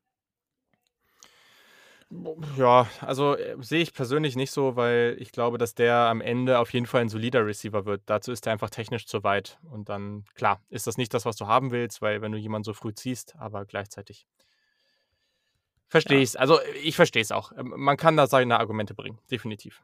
Wie gesagt, ich wiederhole mich nochmal, ich wünsche es ihm nicht und ich glaube es auch nicht. Ach so, ja, Aber wünschen es eh niemanden. Die Möglichkeit besteht bei dem tatsächlich, glaube ich, zumindest auf dem hohen Level wie bei kaum einem anderen, weil kaum ein anderer Spieler hat so viel Hype bekommen in den letzten Monaten. Mhm. Ja. Ja, ja, ja. Das verstehe ich. So, dann at Jonas-W7. Wo ist Drake Jackson? Absoluter Draft-Crush. Und dann wird hier noch jemand anderes getaggt. Das, äh, ja, ist eine gute Frage. Wo hast du den denn? War das war das nicht 'n O-Liner von Kentucky? Das ist Ich richtig. meine, ich hatte den in der Folge auf 9 oder so. Also, ich hatte den gar nicht so niedrig. Ich habe den auf Mhm. jeden Fall genannt in der damaligen Folge. Und das ist halt, ähm, so so 'n in Anführungsstrichen spezial gelagerter Sonderfall, weil der auch schon fertig ist wie Ben Cleveland irgendwie als Der Prospect ist auch noch so. mega alt schon, ne? Mega Also, alt schon 77 ist. 97er Jahrgang, Ja, also ja, mega alt, ja, 97er aber Jahrgang, jetzt nicht der massivste vor allem ist. Der müsste also definitiv auch noch 'n bisschen was an an Gewicht drauflegen, glaube ich zumindest. Ich meine, er ist zwar nur in Anführungsstrichen Center, die 290, ja. Sind jetzt eh nicht die massivsten, aber ich glaube, dass der seine Daseinsberechtigung haben wird. Und falls die Frage so gestellt war, als dass wir den gar nicht, ähm, in Erwägung ziehen würden, so ist es definitiv nicht. Also, ist bei Ne. mir bei den Interior O-Linern auf 9 gewesen. Ich habe noch mal nachge nachgeguckt grade. Ist er auch immer noch und von daher sehe ich den definitiv in der NFL seine Rolle einnehmen. Ja. Ja, also wenn, äh, Drake Jackson übrigens, äh, schon sehr alt ist, dann sind wir schon, äh, Steinzeitalter. Das muss man vielleicht dazu sagen. Und wir haben beide die 30 noch nicht, äh, erklommen. Wenn man das so sagt. Sagt man das so? Egal. So, weiter. Ja, hm, ja, so Mitte Tag 3, ja, irgendwie so in die Richtung, würde ich würde ich sagen. Also, hat halt nicht so die Positional, ähm, Vielseitigkeit. Ich glaube, der wird halt gegen gegen große Power, gegen Länge wird er Probleme bekommen. Ich finde die Movement Skills ganz gut. Ähm, grundsätzlich auch so, was das so vom vom Gefühl fürs Spiel fand ich's auch okay. Also, am Ende glaube ich, dass das halt so, ja, Zone Scheme ich glaube nicht, dass der irgendwie auf Guard oder so was ausweichen kann. Ja, Ne, weiß glaube ich, ich auch nicht. 5., 6. Runde irgendwie. Ja. Irgendwie so was. So, dann Bayerniner295 fragt oder sagt schreibt auf Twitter: „Hot Take Alert. Welche Spieler außerhalb eurer Top 10 Rankings starten eurer Meinung bei einem bestimmten Team durch und warum? Scheme, Coaching, Mitspieler. Nennt bitte jeweils einen Spieler für Offense und für Defense.“ Ich muss sagen ich ich sehe es jetzt erst, eurer Top 10 Rankings. Ich habe Top 10 Ranking. Also, ich habe es jetzt so gelesen, dass es, äh, praktisch um unser unsere Top 10 geht, was ja aber auch dann eigentlich nicht so viel Sinn macht, wenn ich's jetzt so angucke. Mhm. Deswegen musst du noch mal kurz starten. Ähm, also, außerhalb der Top 10 finde ich tatsächlich auch 'ne schwierige Frage. Ich hätte jetzt zum Beispiel Milton Williams genannt, den ich inzwischen Mhm. sehr, sehr hoch habe auf meinem, äh, Board. Was heißt sehr, sehr hoch? An 7 oder 8, glaube ich. Ähm, du siehst ihn, glaube ich, nicht so gut. Ich kann mir vorstellen, dass beispielsweise ein KJ Britt von den ehemals Auburn Tigers als Mhm. absolut klassischer Off-Ball-Linebacker, Hard-Hitting Tackler, ähnlich wie Darius Leonard, äh, war, als er zu den Colts gekommen ist und jetzt beileibe viel, viel mehr ist inzwischen, ähm, seine seine Rolle finden wird. Zum Beispiel auch ein Eric Burrell als Safety von den, ähm, Wisconsin Badgers Stimmt, ja. ehemals. Absolut. Und, ähm, 'n kleiner Draft-Crush von mir ist, äh, Shaco Brown. Cornerback ist meine 17 auf dem Board, bei dem ich glaube, dass der definitiv 'n guter Nickel-Corner werden könnte, was immer wichtiger wird wieder in der NFL. Ja, das wären so meine 3 3 Jungs. Okay, ja. Also, ich hatte mir ursprünglich Rondale Moore und Travis Etienne aufgeschrieben, ähm, für Offense, aber das ist natürlich jetzt nicht so ganz also, ging ja oder ich hatte es ja anders verstanden. Ja.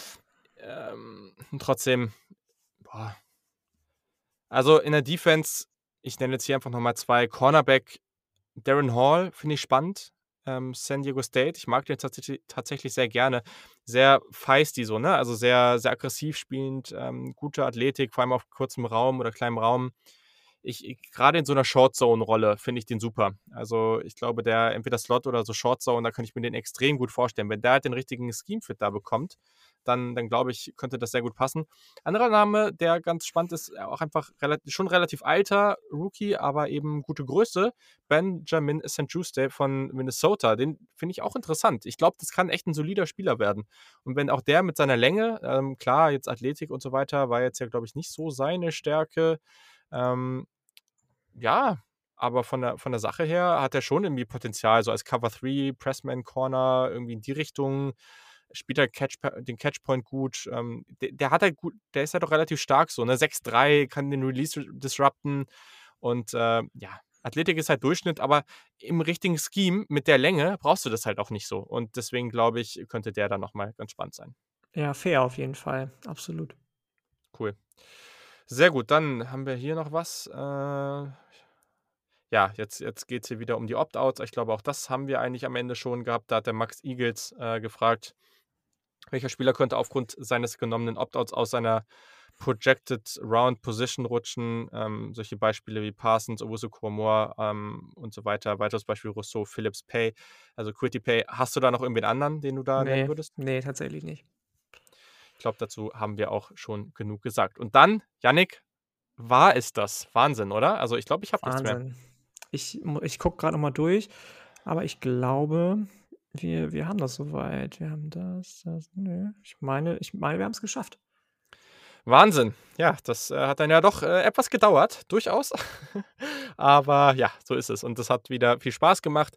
Wie gesagt, nächste Woche kommt noch eine Ausgabe, dann der Mockdraft und dann kommen natürlich drei Ausgaben an jedem Tag. Also dann immer schon so, dass ihr es am nächsten Morgen gleich zur jeweiligen Runde hören könnt. Und natürlich werden wir auch eine ordentliche Nachberichterstattung zur Draft machen. Aber genau, wenn ihr noch mehr Bock auf Austausch habt, dann werdet gerne Supporter. Das geht für ein sehr, sehr geringes Paket, aber auch für mehr. Da freuen wir uns natürlich sehr drüber und dann könnt ihr mit uns und mit ganz vielen anderen, äh, mittlerweile über 70 Supporter und SupporterInnen, das ist einfach mega cool. Und ähm, ja, dann könnt ihr da euch mit dieser Gruppe wunderbar austauschen. Bringt eine Menge Freude. Und in diesem Sinne, ich weiß gar nicht, Janik, hast du noch was? Ich bin, glaube ich, genauso wie du, sehr, sehr hungrig. Und ähm, wenn jetzt irgendjemand ähm, direkt hier gleich, nachdem wir die Folge aufgenommen und rausgehauen haben, der Meinung ist, uns irgendwelche Essenstipps zu geben, gerne raus damit. Wir überlegen hier zu Hause noch, was wir essen können sollen. Ich glaube, ihr habt euch schon für, ihr habt noch Pizza, Pizza liegen zu Hause. Ja, Ne? ich habe die ja, ja, ich habe die ja, das war der große Fehler auch. Ich hab, wir haben die vorher bestellt und dann habe ich einmal reingebissen und dann habe ich hier losgestartet. Das hat natürlich auch nicht geholfen, aber hey, dafür wird es gleich umso besser. ja, genau. Nö, ansonsten habe ich gar nichts mehr. Hervorragend. Also, dann war es das an dieser Stelle. Ich hoffe, es hat euch eine Freude bereitet. Ich hoffe, wir haben eure Fragen ordentlich beantwortet. Wenn nicht, dann schreibt uns gerne nochmal. Und sonst an dieser Stelle dann, äh, ja, noch eine schöne Woche. Genießt, äh, ja, das Wetter, wenn es okay ist bei euch. Und dann, ja, nicht mehr lange. Und wir haben es geschafft und bald ist Draft und ich freue mich. Und ja, habt eine schöne Woche. Bis zum nächsten Mal. Tschüssikowski. Bis dann. Ciao.